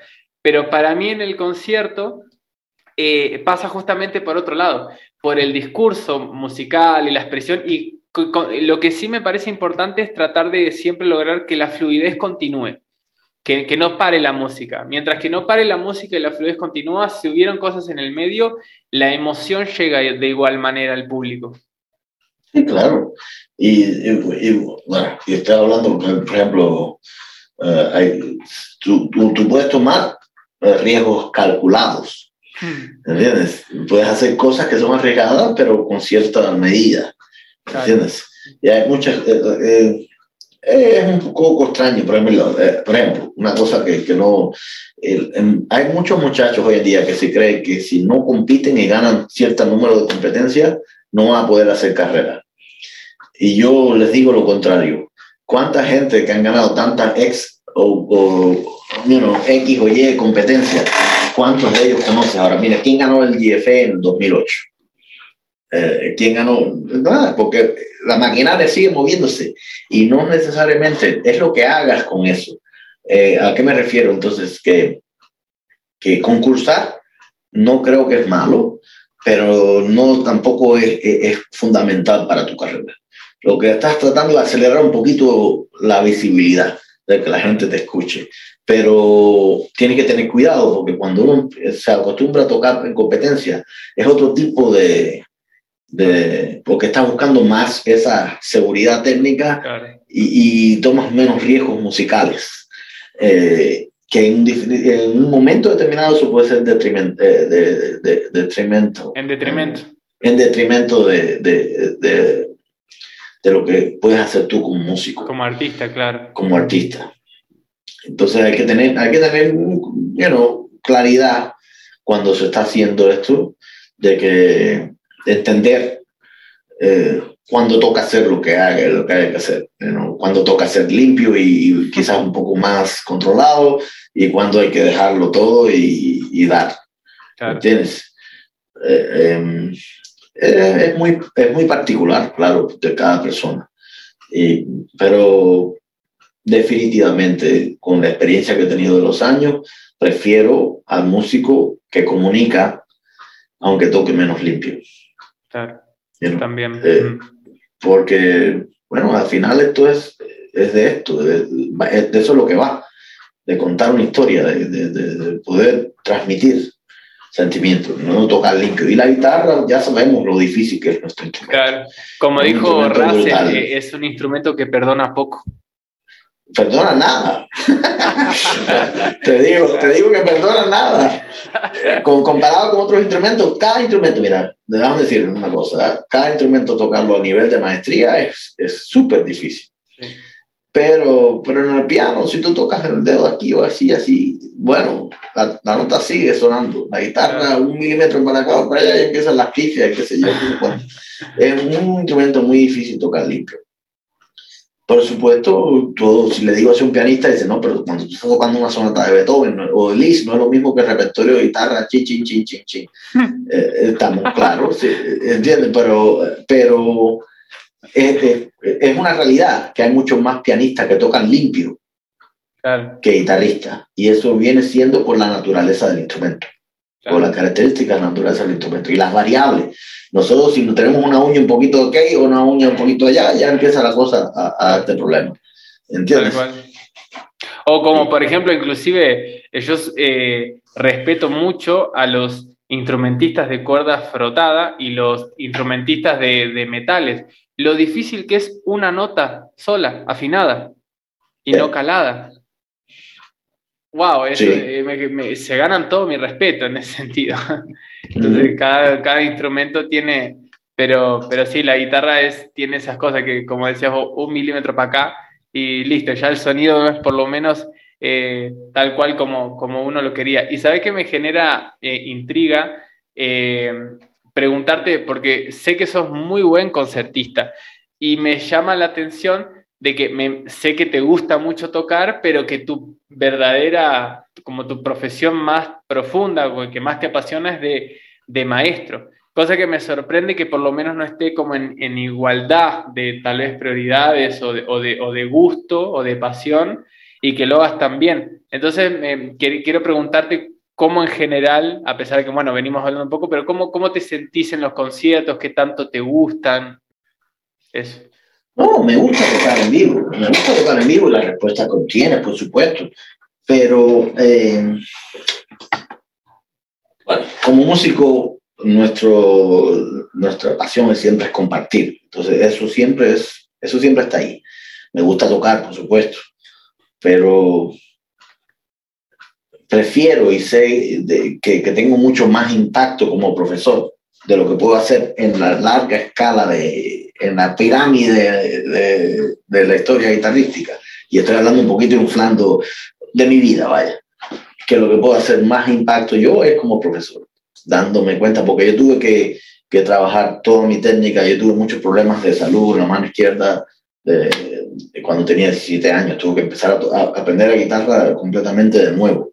Y, y entonces eh, tuve que ahí dejar todas las ideas preconcebidas y decir, bueno, voy a empezar esto como de cero. Que, y empecé a hablar sobre la posición de la guitarra y leí a ver leí varias cosas, los documentos, que, los pocos que tenía en Cuba en ese momento, porque yo me fui en el 20, eh, en, el 20 en el 95. Eh, y y en, eh, en el 95 yo entré a la universidad en el 93 en esos dos años había muy poco, tenía 17 años en ese momento, en el 93. Y había muy poca información. Por ejemplo, estaba nada más que el libro de técnica de la mano derecha. No, perdón, el libro de ligados de Carlevaro, el, el cuarto. El cuarto volumen de técnica de ligados. Y, y, y, tenía que colectar, coleccionar ideas. Eh, me ayudó mucho de eh, eh, los festivales de guitarra de La Habana, cada vez que venían los, los, grandes guitarristas a dar clases, clases, siempre estaba ahí escuchando y viendo que eh, en las masterclasses qué es lo que decían y que, de qué hablaban. Leo, Leo Brauer también, donde dio clases. la cuestión es que yo sé que si no sigo tocando como guitarrista, voy a dejar de ser mejor profesor. Entonces, esa es mi motivación. Me gusta tocar, por supuesto. No puedo hacer algo que sufra, si no, ya no lo estuviera haciendo. No lo sufro, no lo sufro, pero prefiero enseñar.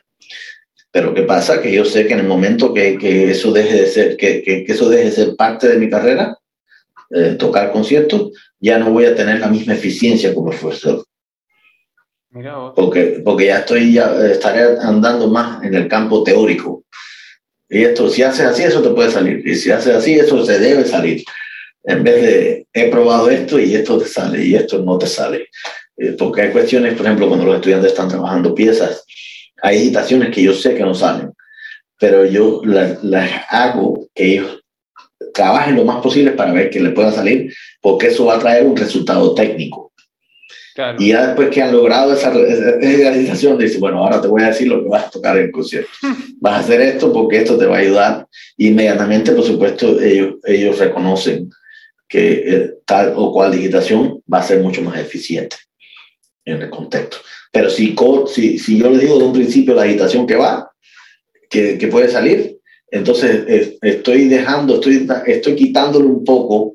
Es, una, un arma de doble filo y tienes que ver con quién, con cada estudiante, cómo lo haces. Porque tú puedes decir, bueno, pero si al final vas a atacar de esta manera, ¿qué beneficio tienes que toquen de la otra? El beneficio es el, el, el, el challenge, el, la dificultad que te, que te impone cierto pasaje a cierta digitación. Entonces, cuando tú logras más o menos desarrollar una herramienta, exacto. Entonces, después se habla de lo que es más seguro en el escenario y, lo que es posible, lo que es funcional, musical, exacto. Entonces, también no caer en el guitarrismo, de poner digitaciones que, que, sean fáciles todo el tiempo. Tienen que ser digitaciones también que sean musicales. Eh, hay, muchos factores, hay muchos factores ahí eh, al respecto. Y me parece, por supuesto, yo, mira, yo estaba tocando antes de COVID eh, de 70 o 90 conciertos al año, eh, que eso es demasiado. Por ejemplo, ya después de COVID, este, estos dos años de COVID, me han hecho reevaluar un poco mi vida y qué es lo que quiero. Al final creo que voy a estar haciendo de 30, 40 conciertos al año, quizás 50 tope, y voy a, a relajarme un poquito más, a disfrutar un poco la vida en el sentido fuera del instrumento solamente, ¿no sabes?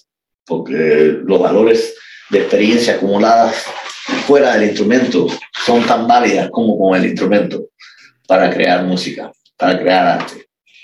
Experimentar, viajar más, ver la naturaleza, estar más en contacto con, con lo que me rodea.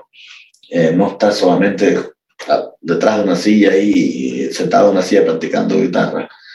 Es lo que, lo que, lo que, lo que tú quieras hacer con tu vida. Yo nunca, me, yo nunca me propuse ser un gran guitarrista. Yo Menos mal, imagínate lo que, quería. Propuesto. No, quizás no lo hubiera logrado, quién sabe, precisamente por haberlo propuesto. No, me refiero con eso es que, eh, eh, que siempre fue una, una, manera de expresarme, una cosa que me gustaba, pero no fue una cosa que dije yo, yo quiero hacer un intérprete. Porque mira, te voy a decir sincero, yo he perdido mucho tiempo en mi desarrollo, yo he perdido mucho tiempo. Que quizás si hubiera dicho, no, voy a hacer esto desde un principio, hubiera, pudiera, hubiera podido maximizar muchas cosas que, que todavía estoy buscando en mi, en mi, en mi ejecución podría quizás tenerla. Pero bueno, es como decir, si yo hubiera hecho esto, si hubiera hecho esto, nunca lo hice. Es lo que he hecho, exacto, exacto. Lo que he hecho es lo que, lo que tengo y, el resultado. Y como me gusta enseñar en ese sentido, es decirle a los estudiantes esto, mira, no hagas esto, haz esto otro y estudia de esta manera y esto te va a dar mejor resultado. En vez de sentarte una hora estudiando, cuando tú tocas una hora de estudio, por ejemplo, tú eh, de verdad estás enfocado de 20 a 25 minutos. El resto del tiempo estás moviendo dedos entonces prefiero que hagas, pon un timer, pon 10 a 15 minutos o 20, 20 minutos y, tienes el timer y cuando el timer suena, te levantas, descansas, haces cualquier cosa, tomas un vaso de agua, dejas que tu cerebro se desconecte y de nuevo enfocas. Y de esa manera vas a, vas a tener mucho más resultados que estar tocando. También la manera de escoger repertorio, cosas que tienes, dónde estás, dónde estás, eh, una manera muy equilibrada de, de ver el, el, el, desarrollo. Por ejemplo, digo, ahora eh, te, puedo decir, Lautaro, mira, eh, tú me tocas por primera vez, yo te oigo, te voy a decir, mira, muy bien, esto es las cosas que veo, esto está funcionando bien, esto no está muy bien, esto está muy bien, esto no está muy bien. Ahora, ¿qué vamos a hacer? Vamos a, trabajar en este tipo, ligado. Vamos a hacer ligado, esto vas a hacer los estudios que te voy a dar esto aquí y, y los programas, problemas técnicos que vamos a resolver de aquí al viernes. De lunes a viernes, esto es lo que vas a hacer y esto es lo que espero más o menos llegar Si llegas antes, bien, si no, no se extiende un poco, no importa. La cuestión es cubrir todo y ver, estar de A a la Z, de A a la Z, ¿cómo vamos a llegar? De A a la B, de la B a la C, sin, sin saltar nada, para cubrir lo más posible. Siempre vas a tener elementos técnicos que son más fuertes que otros y uno tiene que apoyarse en, en, en, en, lo que, en lo que haces bien. No apoyarse en el pie cojo, en el pie que te da problemas, pero lograr que apoyándose en lo que, te, en lo que haces bien, que lo que haces menos bien suba de calidad poco a poco. Entonces, darte cuenta de eso es muy importante. Eh, todo eso se hace a manera de tocar conciertos y de enseñanza con experiencia por varios años.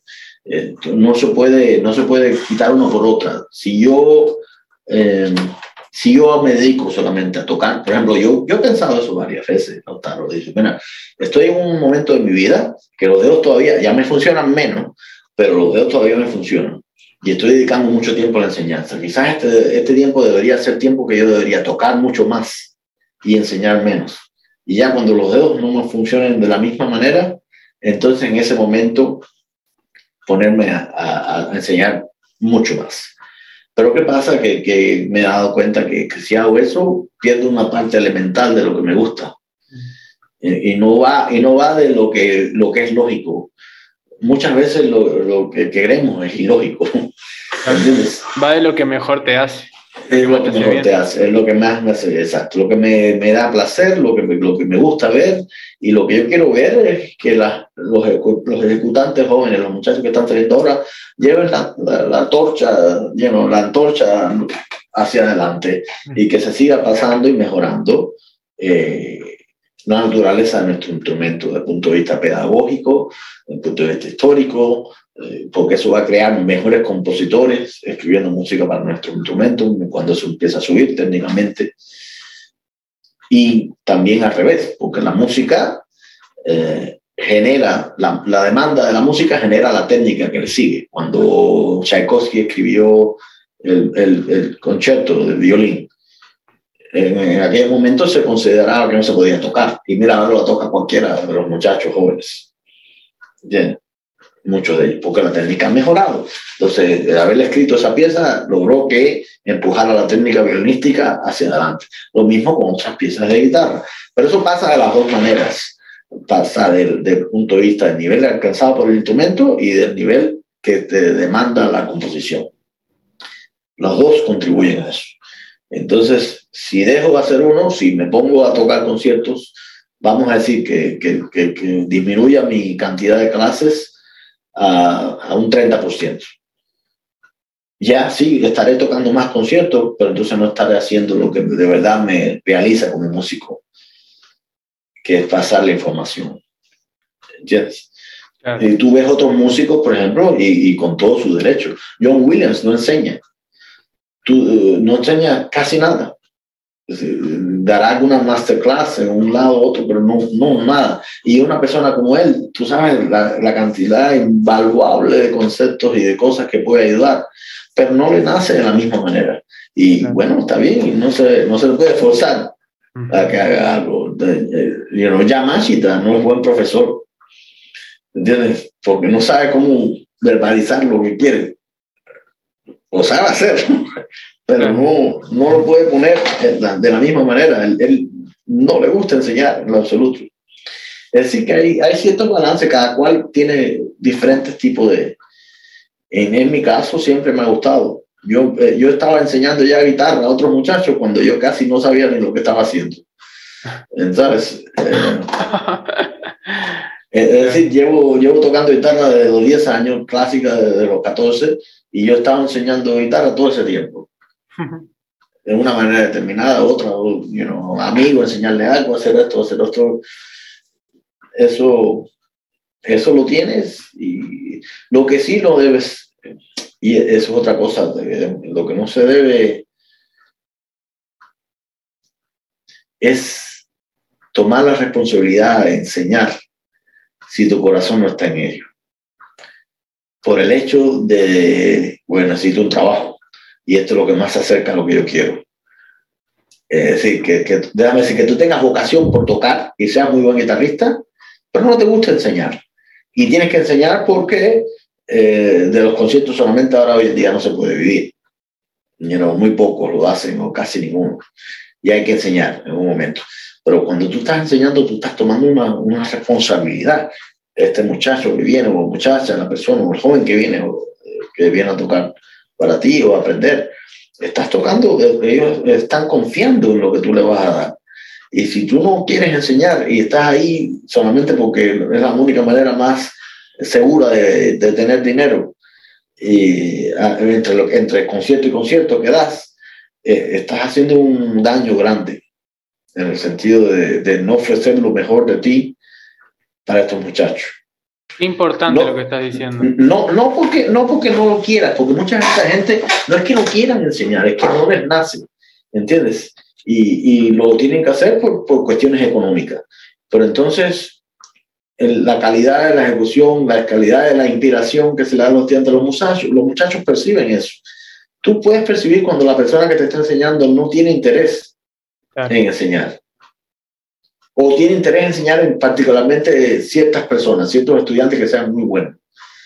Eh, ¿Entiendes? Que, entonces te sientes inspirado, entonces trabajas con ellos. Y los demás, bueno, cada cual por, por su vida. Eh, eh, ser maestro es una cosa muy especial, porque estás creando el cimiento para una vida nueva, del futuro de una vida, que al final lo pasarán para otra, y es una pirámide que nunca se para. Y es importante tomarse, tomarse el trabajo de la enseñanza, si lo quieres hacer, muy serio. Muy serio, no lo hagas. Prefiero, prefiero que, que, que toques conciertos de guitarra y trabajes haciendo cualquier otra cosa eh, you know, haciendo hamburguesas en un restaurante que, que, enseñando guitarra por el hecho que es lo que haces, lo que conoces, pero no te gusta. Claro. Porque eh, al, al, final, y eso esto un poco, está un poco duro que lo diga, pero al final creas más, no sé cómo decirlo, de, que nos, de, de, manera que no suena ofensivo. Eh, no, estás haciendo, no le estás haciendo un servicio a ese muchacho. ¿Entiendes? Y yo sé que hay muchas circunstancias, y lo puedo decir desde esta posición, que ya yo estoy enseñando en una universidad, y tengo un trabajo fijo, y tengo conciertos, y tengo edad, es mucho más fácil decirlo. Yo entiendo eso, yo lo sé. Pero en un momento determinado, hasta cuando mi situación estaba bien, eh, eh, bien eh, de carencia en mi vida, que tuve muchos problemas económicos, etcétera, etcétera, etcétera, seguí pensando de la misma manera. Es muy importante lo que estás diciendo y coincido plenamente porque, y lo hemos hablado inclusive con varios eh, invitados de este podcast, lo hablamos con Juan Carlos Víctor, lo hablamos con Gabriela Conti, que es una mujer que se dedica mucho a trabajar en profundidad sobre muchas cosas que tienen que ver con la pedagogía musical. Y el profesor, el maestro y, y el maestro de música principalmente, que están uno y uno y, tan, y se juegan tantas cosas en el arte. No es lo mismo que alguien que está en una cátedra hablando para 200 personas, que ese uno a uno con vos y, lo que, la implicancia que tiene todo eso es ético. Es ético el, valor y, la, y el compromiso eh, como profesor, porque como bien vos decís, podés dar los cimientos a una vida nueva o podés destruir una carrera de alguien porque el alumno siempre tiene como esa vulnerabilidad de, de, lo que dice el maestro como, como verdad y, y etcétera, ¿no? porque no, no, tienen, no tienen manera de, de evaluar por sí, no, tienen la, la, las herramientas para evaluar por vía propia Exacto. todavía. Exacto. Es muy importante esta, esta conciencia que estás diciendo vos de, de, de, que, de, dar, de dar clases y si te nace ser profesor. Y, pensándolo desde, desde, ese lugar, que coincido plenamente, al fin y al cabo, por más que, que, uno pueda entender que bueno, es la vía necesaria para conseguir dinero, es una, una actitud muy egoísta, porque eh, por, por, esa, digamos, por, por generar esa estabilidad, no te importa si estás perjudicando la carrera de alguien. Exacto. Y entonces es muy importante, hay muchas maneras de hacer dinero que puedes buscar. Otra, si, si, si educación no es lo que... Eh, Porque si es por trabajar, si es por trabajar, entiendo que uno quiera trabajar de la música o solo de tocar, pero si es por el hecho de trabajar, han dado a hacer otro trabajo que no genere daño a nadie y que puedas eh, eh, poner menos interés y que está todo bien, ¿no? Sí, pero eso, eso, es muy relativo, porque, por ejemplo, mucha de esta gente que lo están haciendo, eh, la línea, la línea muy fina que hay ahí es, quizás ellos no se dan cuenta que están haciendo daño. Quizás ellos están pensando, yo estoy dando lo mejor de mí, es, lo mejor de él es esto, no es esto. ¿Entiendes? Eh, eh, es una, es una cuestión muy, muy delicada, en el sentido de que hay gente que sí se pueden dar cuenta que no quieren hacerlo y lo que están haciendo por, por, porque necesitan el dinero. ¿Entiendes? Pero hay otros que, que sí piensan que están dando lo mejor de sí. Y, y, y, lo están. Lo que pasa es que lo mejor de sí en un individuo no es lo mismo que lo mejor de sí en otro. Y hay muchas variables en ese sentido. Hay muchos muchachos que llegan ah, tocando a mí, que están haciendo doctorado, doctorado, que tienen problemas básicos no resueltos. Y yo me pregunto, pero ¿cómo has llegado a este nivel? ¿Cómo te han pasado hasta este nivel y no te han resuelto estos problemas todavía? ¿Cómo es esto posible? ¿Entiendes? Y lo que pasa es que muchas veces o la gente o, los profesores no se dan cuenta de lo problema que es, o porque eh, tú evalúas por tu experiencia lo que tú puedes ver.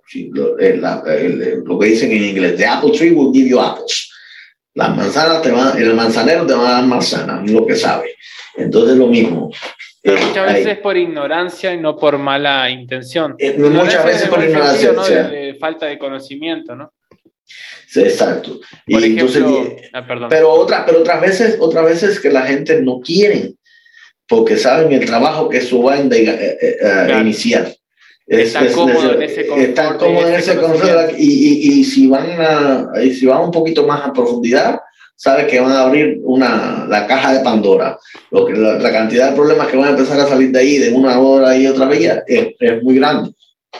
Pero tú tienes un contrato, tú tienes, tú tienes que dar. Yo conozco, y no voy a nombrar nombres porque no, eso no tiene nada que ver. Yo te conozco profesores que sí lo notan y lo saben y no dan la información. Va a decir que, eh, déjame decirte, a ver si lo puedo dar de cierta manera, que te dan información hasta cierto porcentaje. Te dicen la verdad hasta un 70%. El otro 30% no te lo divulgan. Porque eh, están tratando de eliminar la competencia. Qué absurdo ese pensamiento. Es muy absurdo, pero existe. Existe. Y es, una cosa, pero muy fea. Muy fea, pero existe. Es decir, no, no, ellos que, que, se encarguen de descubrir el 30% que le queda ahí. para peor es todo lo contrario. Para peor eh, no sucede inclusive eso, sucede lo contrario. El que más da es el que más, inclusive si, si quieres pensar solo en vos, porque por ejemplo vos, René, se nota que tu vocación es dar y dar y dar y aportar a otro, que eso me parece, habla mucho de tu calidad de persona indiscutible. Pero inclusive, si vas a pensar solo en vos, tampoco es una ecuación que, que, que, no cierra, no es negocio, porque el que más recibe es el que más da. Sí, claro. Que parezca muy eh, eh, romántico, eh, termina siendo así. Es de los es una vía que funciona en las dos, claro, de las es una reciprocidad que se da natural. Pero sí hay gente que los conozco, que, que, piensan así. Y que piensan así, lo hacen así. Claro. Y hay otros casos, por ejemplo, que, que por, por, por, ignorancia, de, por, por, falta de conocimiento como profesores, eh, pueden generar daños sin, eh, sin, sin saberlo. Y, me acuerdo de un ejemplo, por ejemplo, los maestros que yo tuve que, por más tiempo que fueron mis principales formadores, tuve la suerte de que fueron todos eh, excelentes, pero he tenido maestros que fueron eh, momentáneos, ¿no? circunstanciales, que sí, eh, además de que conozco casos muy malos en ese sentido, de, personas que casi abandonaron por, por, un maestro, una maestra, eh, me acuerdo de un caso que tuve de una vez, eh, y eso me di cuenta después hablando justamente con esta mujer, Gabriela Conti, que, que ella estudia muy en profundidad todas estas cuestiones de la, de la educación musical, y eh, ella habla mucho de la importancia que es de no poner en, en, en, en, detrimento o en juicio de valor la persona, sino, y no, no juzgar a la persona cuando uno enseña, sino que juzgar a la música. Y es eh, una gran diferencia entre, y eso es algo que a mí también me ha hecho tener mejor eh, conciencia y más conocimientos para yo mejorar como profesor, pero yo también tengo alumnos, entonces eh, pienso, me imagino que muchas veces he cometido errores de esos niveles por, por falta de conocimiento, por ignorancia, y, y, trato de, de, buscar esas mejoras pedagógicas. Y, y ella decía la diferencia que, que está entre decir, eh, acá en esta partitura, en el compás número 5, hay un problema de, rítmico por X razón. La diferencia de eso con decir vos tenés problemas rítmicos, ahí está atacando a tu persona. Y además si está atacando a tu persona no hay arreglo porque es mi persona, yo soy así, yo soy una persona entonces con problema rítmico, no tengo que hacer. Y yo me acuerdo que tuve una clase con una persona que obviamente no voy a, no voy a decir el nombre, pero no viene el caso, que sé que no es por mala intención, sino que por falta de conocimiento, me dijo exactamente esa frase, vos tenés problemas rítmicos.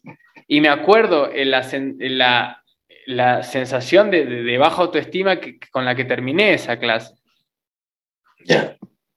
Es común, y eh, los estudiantes tienen que darse cuenta también que los profesores son humanos claro, y, y hacen errores. La cuestión es que de lograr ese, ese tipo de confianza entre profesor y estudiante, ese bond, que, que tú puedes hablar al profesor y decir, mira, esto no me está resultando, o, cuando me dijiste esto me sentí de tal manera. ¿Entiendes? Para el profesor poder reevaluar qué es lo que está pasando, porque si, si nunca le dijiste eso a este señor, o este, lo, que sea, el que te haya dado la clase esa, y no tienen maneras de saber si de verdad qué es lo que pasó. No le estás dando la oportunidad, ¿no? no le estás dando la oportunidad ninguna. Entonces, eh, eh, el estudiante tiene que tener una, una forma, eh, una participación muy activa en el proceso. Pero eso yo no creo solamente, que es una no solamente también desde la universidad. Creo que desde la institución se tiene que reeducar porque la idea eh, en general que yo creo que se mantiene hasta ahora es de que el alumno solo vaya y diga que sí y escuche, y, me parece que se tiene que incentivar a un alumno, no un alumno contestatario por simplemente llevar una contra, por una alimentación de ego, sino por justamente participación activa en la enseñanza, ¿no? Por eso tú lo manifiestas. Yo a los estudiantes míos les digo todos que yo quiero, si ellos tienen alguna, si ellos eh, de algo que les digan no les convence, que me digan y que me, y que me digan no solamente por qué, eh, no, que no le convence, sino que por qué no le convence. Tienes que argumentar qué es lo que, que estás pasando, qué es lo que tú dices, qué es lo que quieres decir, por qué no te convence y ahí podemos tener un diálogo, un diálogo activo, de lo, en la cual lo único que va a pasar es que dos posibilidades.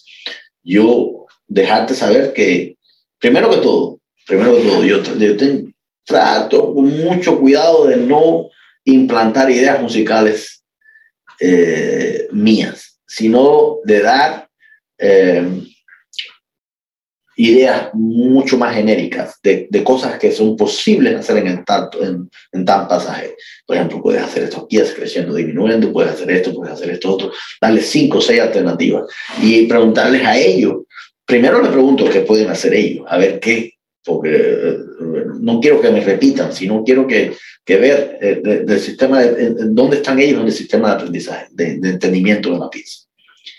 Y después yo ofrezco otras variantes, extras que pueden considerar. Una de las cosas que yo hago, por ejemplo, muy a menudo, es que le pido a mis estudiantes que no escuchen, cuando están tocando una pieza, que no escuchen ninguna interpretación, que traten de, construir un, concepto propio de, eh, de la partitura, de lo que puedan discernir de la partitura ellos mismos, con análisis armónico, análisis de forma, eh, de, you frase, de estilo, etcétera, etcétera, etcétera, etcétera, de buscar una manera de que interpreten. Y después, ya cuando tengan una, una visión un poco más sólida de lo que ellos quieren hacer, entonces ir a escuchar eh, otras interpretaciones. En ese sentido, pasan dos cosas. O te das cuenta que muchas de las conclusiones que tú llegaron concuerdan con otros guitarristas que tú quieres o que admiras. Y, es decir, que tu proceso en el cual llegaste ahí eh, eh, estaba más o menos alineado con esta figura o aquella figura, la manera que quieres con la pieza. Otra, puede ser que lo que hagan las figuras de estas guitarristas que mira y, que, escuches no te convencen y prefieras todavía tu interpretación al respecto. Porque si no, lo que estás generando, eh, cuando, tú, cuando tú tienes tu propia, llegas a tu propia conclusión y llega, eh, eh, el, nivel de convencimiento y el nivel de, desarrollo y de, la, la manera que, que plasmas tu idea musical es diferente que cuando tú estás imitando o haciendo lo que te dice otra persona. Si te dice, si el profesor te dice que hicieras un creciendo aquí, un disminuyendo aquí, que hagas un tenuto en esta nota y te pare, pero si tú no lo sientes, siempre vas a estar como re, eh, eh, como... Copiando. No, no es, sí es copiando, pero no, es como repitiendo sin sentido, sin, entender, sin el entendimiento ese de, de, de, lo que estás diciendo, de lo que estás queriendo decir, en, en, en, que en el arte es muy peligroso. Ahora, eso tiene muchas facetas, porque cuando uno, cuando los muchachos son jóvenes y no tienen suficiente experiencia, tú emprende, empiezas a aprender a través de la imitación. Tú tienes que imitar un poco. Y poco a poco eso te va dando suficiente eh, background, suficiente soporte para entonces estar empezando a crear en un momento determinado tus propias ideas e interpretaciones, que, que van a ser una, tienen que ser una mezcla de intuición con información. La intuición musical con la información del punto de vista teórico, del punto de vista histórico, del punto de vista eh, eh, eh, de lo que está, sí, cronológico, exacto, de lo que está pasando alrededor en ese, en ese particularmente espacio de tiempo cuando se escribe esa pieza. es decir, que es muy, bueno, de lo que estamos hablando, de, de por qué prefiero enseñar, porque me parece que eso es fundamental. Y es, es, es, enseñar, enseñar es lo que va a garantizar la evolución de nuestro instrumento. Hacerlo seguir adelante, pasar la información. Es lo que hace que, que los guitarristas hoy en día estén tocando mejor. la, la, guitarra no ha cambiado. Lo que ha cambiado es la pedagogía de la guitarra. Claro.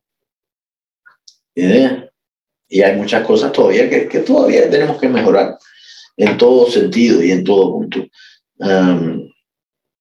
me parece que, que, como músico, como guitarrista, eh, te convendría a muchos de ellos escuchar mucho más otras formas, otros, otros instrumentos, otras formas, otros géneros musicales que no sean generalmente eh, guitarra clásica, que no sean incestuous, que nada más que estás escuchando guitarra. Tienes que escuchar, yo me acuerdo cuando yo, eh, cuando yo estaba estudiando la maestría en Yale, que yo iba a todos los ensayos de la orquesta y me sentaba ahí con, con los directores de orquesta ahí mirando el, el, eh, el score, la, la partitura. Y mirando todo y, y, ver cómo, cómo, ellos ponían un concierto en, en dos ensayos. Cómo hacerlo, que eso funcione totalmente, tanta gente diferente, con tantos estilos de tocar y de mirar la música, ponerlo todo junto en dos ensayos para un concierto. Mm. Y, aprender mucho de, de, de, cosas que te llevan más allá de la limitación de nuestro instrumento. Crear línea, crear, es que es eso, uno toca. la guitarra cante. Claro. Y, y eso se nota en, en, en, los guitarristas, por ejemplo. Eh, ¿Quién piensa en la guitarra y quién piensa en la música? Hay, hay guitarristas que, que tocan y sentís que están tocando una pequeña orquesta. Eh, y ahí, eh, y esa es la idea, ¿no? Uno toca música, no toca guitarra. La guitarra es como el medio para, para, para transmitir las ideas, pero el fin es la música, ¿no? Sí. Y eso se siente, se siente, se manifiesta.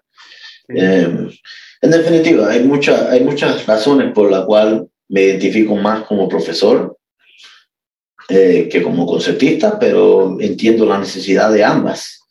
Y como profesor necesito tocar y como guitarrista necesito enseñar. Las dos viven mano en mano. Eh, puede ser, por supuesto, que tengas preferencia una con la otra. Pero hay que seguir. el hecho de que a mí me gusta más enseñar que tocar no quiere decir que voy a dejar de practicar y tocar menos porque, bueno, no es, eh, eh, eh, no es como... Mira, hay gente que me han dicho, hay gente que me han dicho lo siguiente, cuando yo les dije que, que yo perdí mucho tiempo en mi vida, en otras entrevistas, que yo perdí bastante tiempo en mi vida, que yo, si hubiera puesto de verdad desde, temprano a decir, quiero ser esto y quiero conseguirlo y buscar las vías de conseguirlo, eh, entre ellas eh, buscar la información, encontrar eh, estudios más enfocados, buscar las personas que me dieran las respuestas, yo hubiera podido estar a otro un nivel completamente diferente o no. La cuestión es, a veces me han dicho, bueno, pero esa, esa, esa posición también de que, de que ahora yo en, en, cierto momento estoy contento más o menos lo que he hecho con mi vida, en el sentido no estoy satisfecho, pero estoy contento de poder vivir de la guitarra y de poder enseñar. Pero eh, también me he dado cuenta de qué es lo que yo quiero. Porque para poder ser un guitarrista top, top, top, tú tienes que estar ahí arriba del instrumento todo el tiempo. Mucho. Y yo quiero tener también calidad de vida en, otro sentido, que no sea todo. La, la guitarra no es mi vida. La guitarra es parte de mi vida.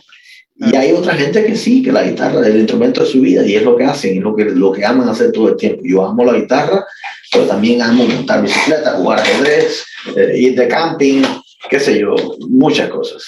La, la cuestión es, eh, es lo que tú quieras. Depende de lo que tú quieras, es el tiempo que le tienes de, de dedicar para lograr a donde quieras llegar.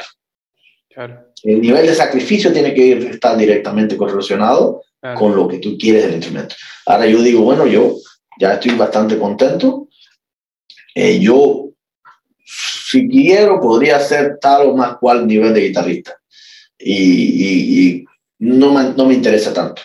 Y, y, la gente me ha dicho, bueno, pero eso no, eso no es como decir que, es como que estás tirando la toalla antes de tiempo y, no, y, estás haciendo, no estás haciéndote un favor a ti mismo de ver cuán lejos puedes tomar tu, eh, tu carrera.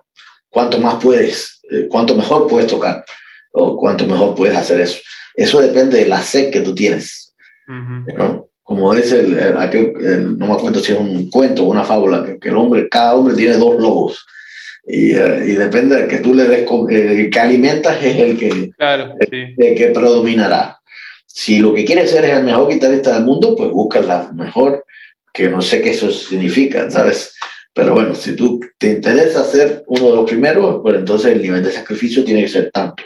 Y el nivel de, buscar información tiene que ser también. Y muchas cosas que tienen que estar. Eh, la gente, eh, la gente que está en el tope, eh, muchos de ellos no ven eso como un sacrificio, sino como una necesidad. Por eso que están ahí. Y esa es la diferencia. Entonces, por eso me gusta más enseñar, que se sacrifiquen más los otros muchachos, los más jóvenes que, que tienen la sed esa de triunfo, de ser el mejor o de ser, crear una marca. Pues bien, yo te, doy, yo te doy la información y tú pones el esfuerzo. Tu necesidad es enseñar. Mi necesidad es enseñar.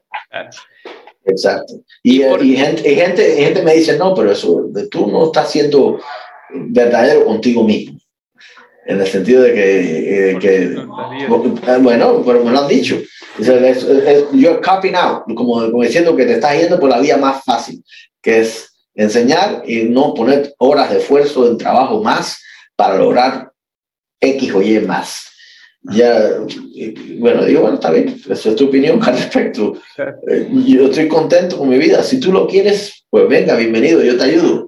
Yo te ayudo a, a que llegues a donde tú quieras ese concepto de ese concepto del más, más y más y, sin fin, como un más por, por el más en sí, eh, mm, se me hace muy relacionado con estos últimos tiempos de, de, de social media y todas esas cosas, de, de nunca estar eh, siempre querer más y más y más que otros y más y más y más. Y ahí para qué, ¿no? La pregunta es para qué. Yo sé que vos tenés muy presente eso es lo que pasa cuando, cuando te pones más viejo y empiezas a mirar hacia atrás y dices, bueno, más que qué es lo que estoy buscando, qué es lo que me hace feliz. Eso es lo que pasa cuando uno se está poniendo más viejo, ya después empiezas a reevaluar y qué es lo que te hace contento, qué es lo que te hace, you know, yo he logrado lo que yo quería, vivir de la guitarra y enseñar, vivir de la música y enseñar. Y, viajar, con eso he viajado el mundo, he conocido muchos lugares, me gusta mucho viajar y conocer gente y, eh, eh, you know, eh, experimentar nuevas culturas, no, no todo, me encanta eso, pero, y eso me lo ha ofrecido la guitarra, me ha dado esa posibilidad. Eh, ¿Tengo que ser el número uno? Bueno, no, no me interesa. Y segundo, no, no creo que me haga falta, no creo que, que, que, que poniendo muchas más horas de estudio. Eh, vaya a lograr eso, porque eso es una, eso es una, eso es como, como una zanahoria frente de un caballo, que nunca lo alcanza. Siempre estás ahí, cuando ya crees que llegas, siempre está aludiendo. Siempre está a la misma distancia. Y siempre está a la misma distancia. Nunca se va, porque siempre se puede mejorar. Siempre se puede mejorar. Y que esto no se confunda con conformismo, decirle, no, ya estoy aquí. No, yo sigo trabajando duro a la medida del esfuerzo que quiero poder para el resultado que quiero obtener. Claro, pero eso me llama mucho la atención porque pues, si uno ve tu carrera, ve lo que has logrado y ve cómo tocas principalmente, me llama mucho la atención cómo alguien puede decirte a vos, a alguien que llegó un nivel, porque realmente, y yo lo dije de verdad, vos sos de mis guitarristas favoritos, y, seas o no, dependiendo del gusto de cada uno, indiscutiblemente tu nivel es un nivel de profesional a nivel internacional.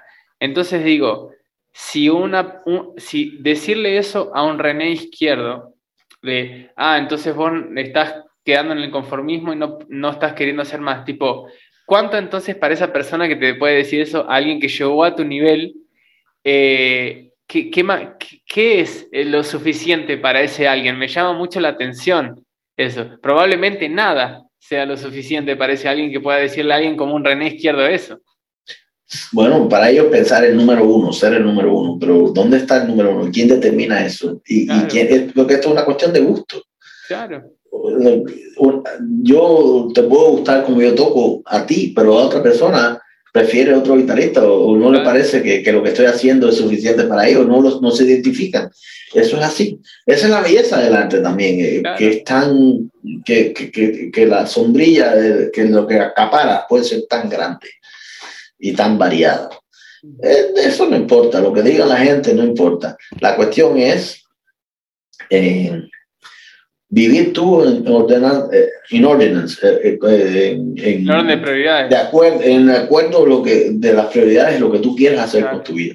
Y, lo que, esas prioridades sean con respecto a lo que te hace bien y no a lo que está bien visto o lo que la, la sociedad quiere ver o lo que queda mejor.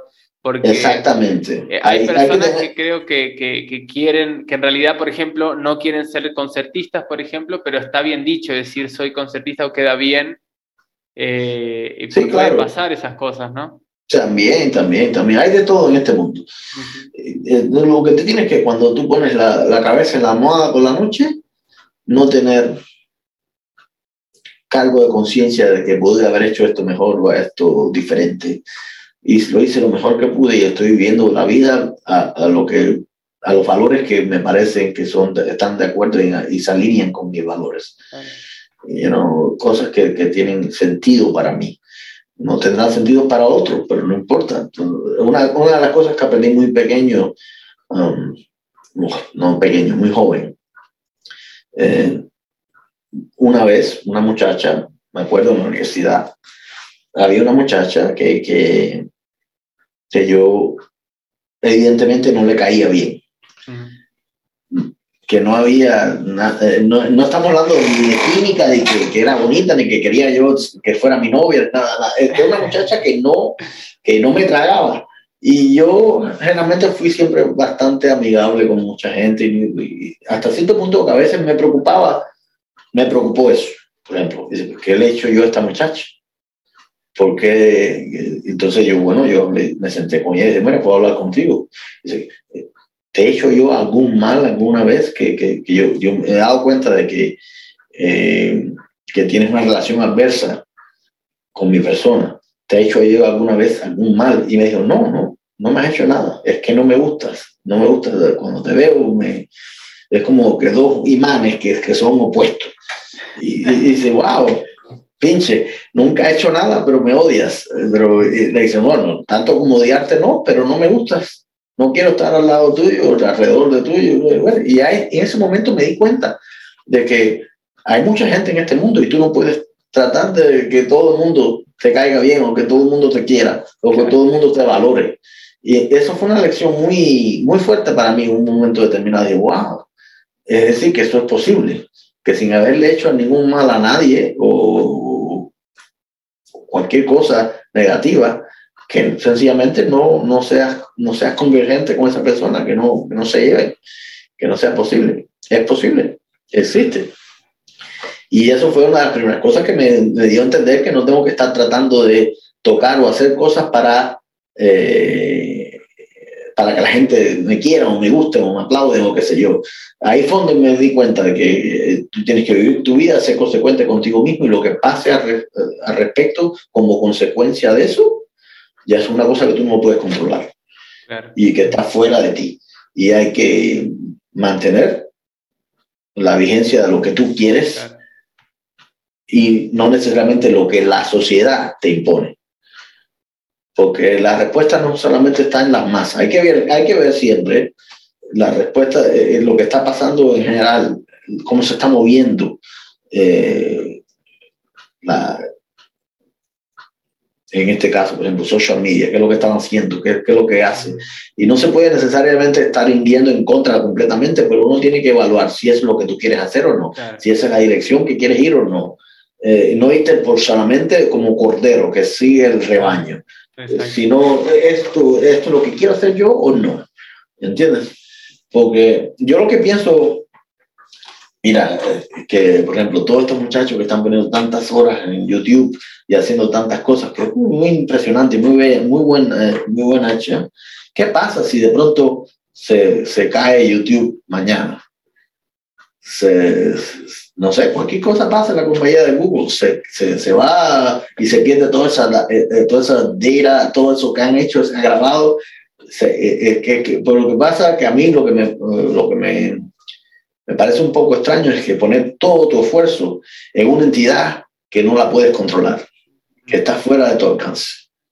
Es decir, porque si tú fueras tu propia gente que tiene todos tus videos, tienes todo y tienes, hace todo y pones todo y controlas todo, ya eso fuera un poquito diferente, pero cuando estás poniendo todo y estás a la merced de, de, que esto funcione o que no funcione y que eso te cambie la manera de vivir, el, el, el, el you know, la entrada de dinero que te pueda dar, etcétera, etcétera, la visibilidad que te pueda dar, eso es un poco que peligroso, porque estás poniendo toda una labor de muchos años en, en manos de algo que no puedes controlar, de una modo de, de, de, eh, ¿cómo se dice? De, un, de, una media, de un medio de que, no, que no está a tu alcance de controlar y no tienes nada que decir. Por ejemplo, eh, esto no tiene mucho que ver que diga esto, pero hubo una muchacha hace no sé cuántos, tres, cuatro años, que fue ahí en California a YouTube con una pistola disparando a gente a, mano de, derecha e izquierda. ¿Por qué? Porque YouTube le había cancelado la cuenta por algo, no me acuerdo bien, y esa es la manera que ella tenía de vivir. De, no sé qué es lo que hacía, no, me sé los detalles al respecto. Pero de pronto la manera que tenía se lo cancelaron y de pronto la mujer eh, se ve su modo de vida completamente eliminado. Y fue para allá y se volvió loca disparando gente de derecha e izquierda.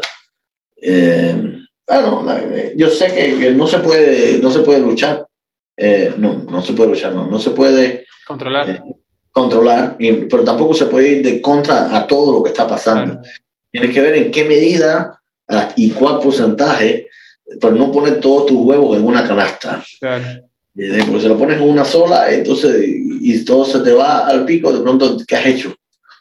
¿Qué es lo que tienes para contar con tu vida? Por eso es que eso tiene que ser una vía. Social media tiene que ser una vía que te consiga conciertos, que te consiga visibilidad en cierto punto para que te inviten físicamente, que eso es lo que, esa es la experiencia final.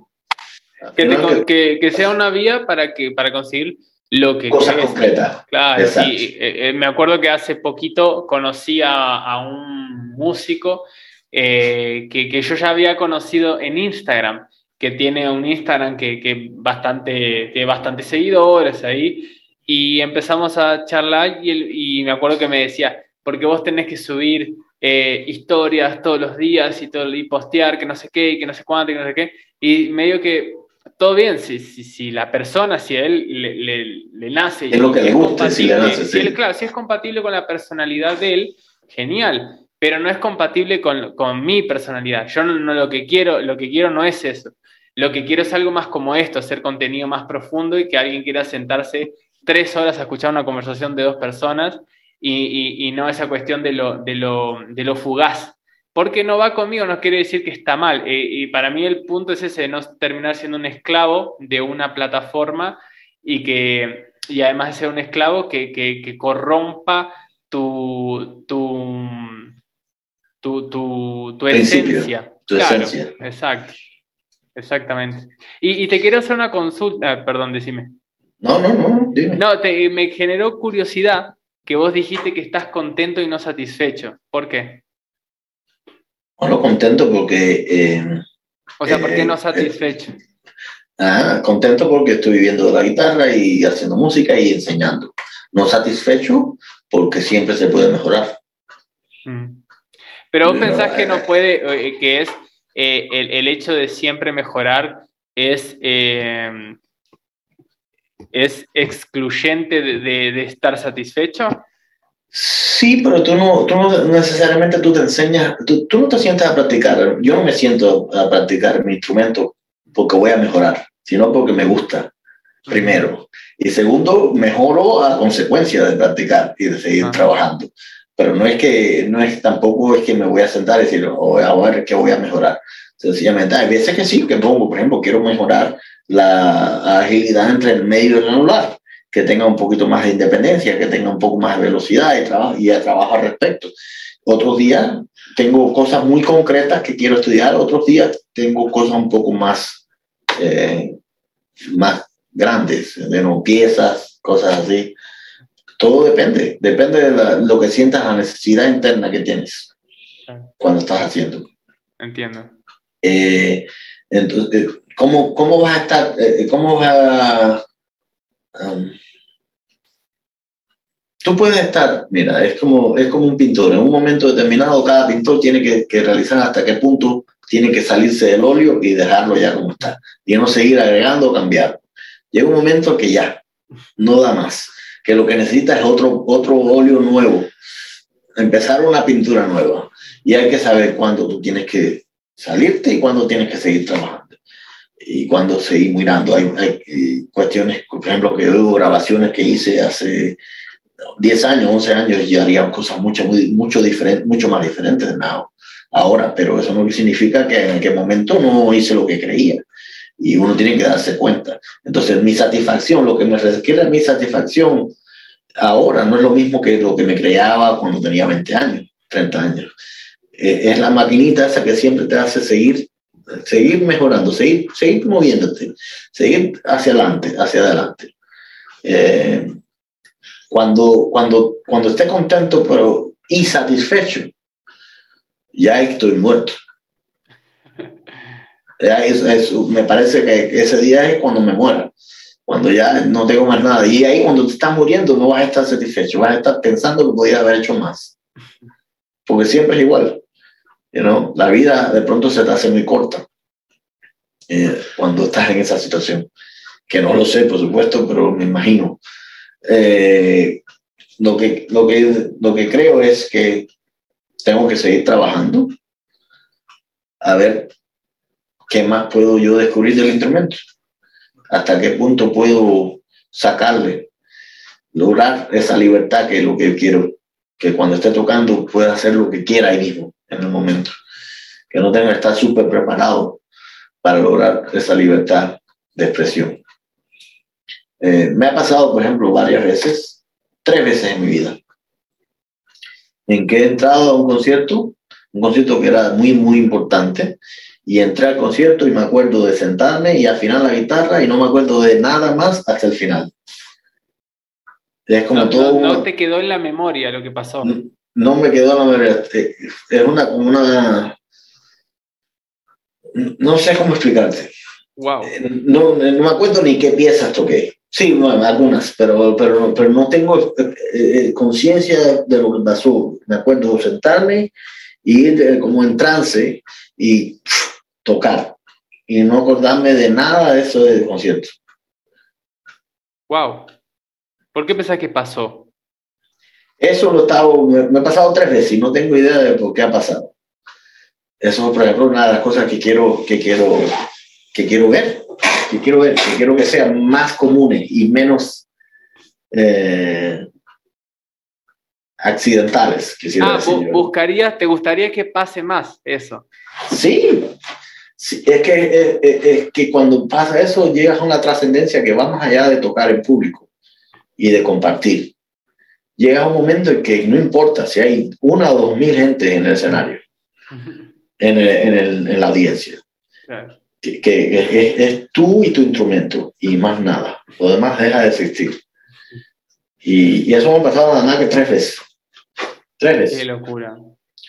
Y no sé cómo. Y hasta, ha tratado de, repetir la misma secuencia de cosas que hice, comí no sé cuánto, una hora y media antes del concierto, y me comí una pasta. Uno de ellos me comí una pasta en Nueva York, fue con, me comí con una pasta con Rafael Smith, la guitarrista belga. Me comí una pasta con ella, me fui y me fui para el concierto, toqué el concierto y Mira, he hecho un millón de cosas. Dormí por la tarde. Llamaste a Rafaela para comer la pasta Para que venga a comer la pasta eso me ha faltado. Quizás tengo que llamar a Rafaela y decir, oye, yo creo que eres tú lo que me falta en, esta, en estos casos. Pero lo que me refiero es que no, eh, eh, ya hasta cierto punto ya ni me preocupo por eso, pero estaba, en un tiempo estaba muy obsesionado con tratar de ver qué fue lo que pasó. ¿Y en qué momento te diste cuenta? ¿En qué momento te diste cuenta? De qué pasó? O sea, ¿cuál fue el primer minuto que dijiste, pasó algo acá que, en este concierto que no me acuerdo de nada? Cuando ¿Al me bajarte del escenario? Cuando me bajé del escenario y después cuando me preguntaron de las piezas, oye, esta pieza, esta pieza, y yo como que no, yo creo que porque tenía tanta tensión de que el concierto me saliera bien y estaba tan bien preparado, de cuando llegué ahí y me senté. ¿Viajaste? No, nada, es que no, es que no me acuerdo de nada, de nada, de nada. Qué increíble. Y eso es una más que me ha pasado tres veces. Y no sé, no sé por qué. Eh, no quiere decir que si no me pase, no, no, no, vale, claro. no vale ni, ni me guste pero qué curiosidad de que llegas a tener un, trance musical de tal tipo que no te das cuenta de más nada. Claro, es que la palabra que más eh, me viene es eso, es trance, un estado de trance. Eh, tiene que haber sido así, porque no, no sé. Y qué increíble que, que ese estado de trance, o lo que fuera, llamémosle lo que sea, haya, igual no haya impedido la, fluidez musical, de que, el concierto haya podido caminar. ¿no? Yo creo que precisamente caminó por ese trance. Claro, justamente habrá caminado como nunca. Eh, eso es lo que me refiero. Es, eh, vaya, que. Porque ahora mismo ya muchos, muchos de los conciertos que he tocado, yo, que yo tengo conciencia propia de lo que está pasando, lo que quiero hacer, cómo lo quiero hacer, y, no es que esté eh, como en blanco y que las cosas estén pasando y yo no tenga control sobre ello. Eh, que bueno, no, no, debo decir que no tenga control porque debo haber tenido algún control, pero es que no sé, no sé qué pasó en ese momento. y bueno, eh, por lo menos puedo contar que esa posibilidad existe. Y eso quizás le hayan pasado a otros músicos. estaría, tendría curiosidad de ver qué y cómo ellos lo manifestaron y en qué manera Si algún músico que esté escuchando este capítulo le haya pasado, tienen que escribirlo en los comentarios. Sí, sí, que me digan, porque siempre estoy curioso de saber si eso, si eso fue una cosa circunstancial de ahí mismo, del momento, o fue una cosa que uno puede prepararse hasta de cierto modo para que pueda pasar. ¿Me entiendes? Si eso, eso va en la preparación, que me puedo preparar tanto que en un momento determinado ya no tengo que pensar nada y puedo sentarme ahí y tocar. Eh, porque generalmente yo sé que, a veces puedo estar escuchando. Yo prefiero cuando estoy tocando estar muy alerta de lo que está pasando y musicalmente, del sonido que se está creando y ver cómo puedo variarlo y cómo puedo hacer en el momento ese. Depende de la sala, depende de la acústica, porque todo eso varía mucho. Y yo trato de cuando llego y tocar, no tocar siempre de la misma manera en cada lugar, porque en cada lugar la respuesta es diferente, por supuesto. Eh, y eso lo hace muchos guitarristas, pero eh, en ese sentido de estar muy presente con eso. Y, lo que te digo es que no me acuerdo. Me acuerdo afinar. Me acuerdo afinar y empecé con el cántico de Leo Brower. Es lo único que me acuerdo porque me acuerdo del principio del cántico y, y nada más. ¿Y no te acordás de los aplausos intermedios de las piezas? Qué locura. Esto es para investigar, tiene que ser método de eh, una Creo que estaba tan, estudio. estaba tan como que conectado que sí me paré y iba ya para, estaba ya para la próxima pieza, la próxima pieza, la próxima pieza. Y, y no, no sé, extraño. Me genera dudas de, de preguntar a, a, personas que hayan estado en, ese, en esos tres conciertos, ¿qué les pareció el concierto que sintieron? Eh, bueno, uno de ellos fue un homenaje que fue, se hizo a Leo Brower en 92nd Street Y. El otro fue en... ¿Dónde fue ese? Es que ya son tan varios que ya no me acuerdo ni del lugar. Eh, creo que fue en Seattle en Seattle. Y el otro, el tercero, creo que fue en Miami. Bueno, que escriba la gente que estuvo en esos conciertos. fueron cosas diferentes. En Seattle toqué para la Sociedad de Guitarra y en... O también me ha pasado que, ah, por ejemplo, un concierto que tuve, que bueno, no estuve en trance y bueno, es lo que le llamamos trance, pero, pero eh, que llegué a la sala de concierto, hubo problemas con transporte, llegué a la sala de concierto casi antes de tocar, cinco minutos antes de ir. Y no pude ni calentar, tuve que ir, ahí tuve que más o menos cambiar un poquito el programa para empezar con cosas que me ofrecieran tiempo para que los dedos empiecen a moverse. Y, y me acuerdo también que ese concierto eh, estuve es como que cuando ya tú sabes que, que, que, que no, no, tuve tiempo ni de ponerme nervioso. Porque como estás tan ah, tratando de llegar y sentarse y empezar a tocar, de pronto estaba ya tocando y, ni, me di, ni me di cuenta de, ponerme nervioso. Pero así de trance, trance, nada más que esa vez, otra vez. Qué y bueno, pero bueno, eh, me imagino que la gente experimente cosas ah, por el estilo con, con piezas determinadas, tocando, tocando, tocando las obras. Eso me parece que se lo debe pasar a muchos pianistas, a muchos concertistas profesionales, eh, de cierta manera, que, que, que, como de repente todo se desaparece y eres tú y, tu instrumento solo. Lo, lo, más cercano que podría decirte es como si estuvieras grabando en un estudio solo ahí, que tú te oyes muy bien, estás como diferente, te oyes muy bien lo que está pasando y estás súper concentrado. Algo así. Qué espectacular. Qué buena anécdota. Qué bueno que te pasó. Sí, sí. Bueno, vamos a ver si me pasa de nuevo, aunque un par de más veces antes que me vaya a este planeta. Porque han pasado también en, en varias, eh, con muchos años de separación. Claro. Es decir, que, que no puedo tampoco no tiene que ver con desarrollo técnico. Ah, no fueron, no fueron los últimos tres conciertos. No, no. No, si me hubiera pasado tres conciertos seguidos, ya entonces estuviera ya en algo más cercano de poder lograr una continuidad, repetir. No, que va, que va. Bueno, René, eh, qué, hermosa charla, qué agradable, qué, qué placentero hablar contigo, cuánto uno, cuánto uno aprende escuchando tus enormes experiencias y todo. Eh, te agradezco muchísimo, muchísimo que, seas parte de este proyecto. Es, eh, honra realmente el proyecto de verdad. Y te felicito por todo lo que haces y por los objetivos que tenés con todo lo que haces, que son muy, muy, honorables. Muchas gracias. gracias a ti por promover nuestro instrumento, promover nuestro arte, promover eh, manera de que, esta información le llegue a muchos. Porque aquí, a mi vez, yo puedo nada más que cambiar un estudiante a la vez o, como dices tú, inspirar un estudiante a la vez.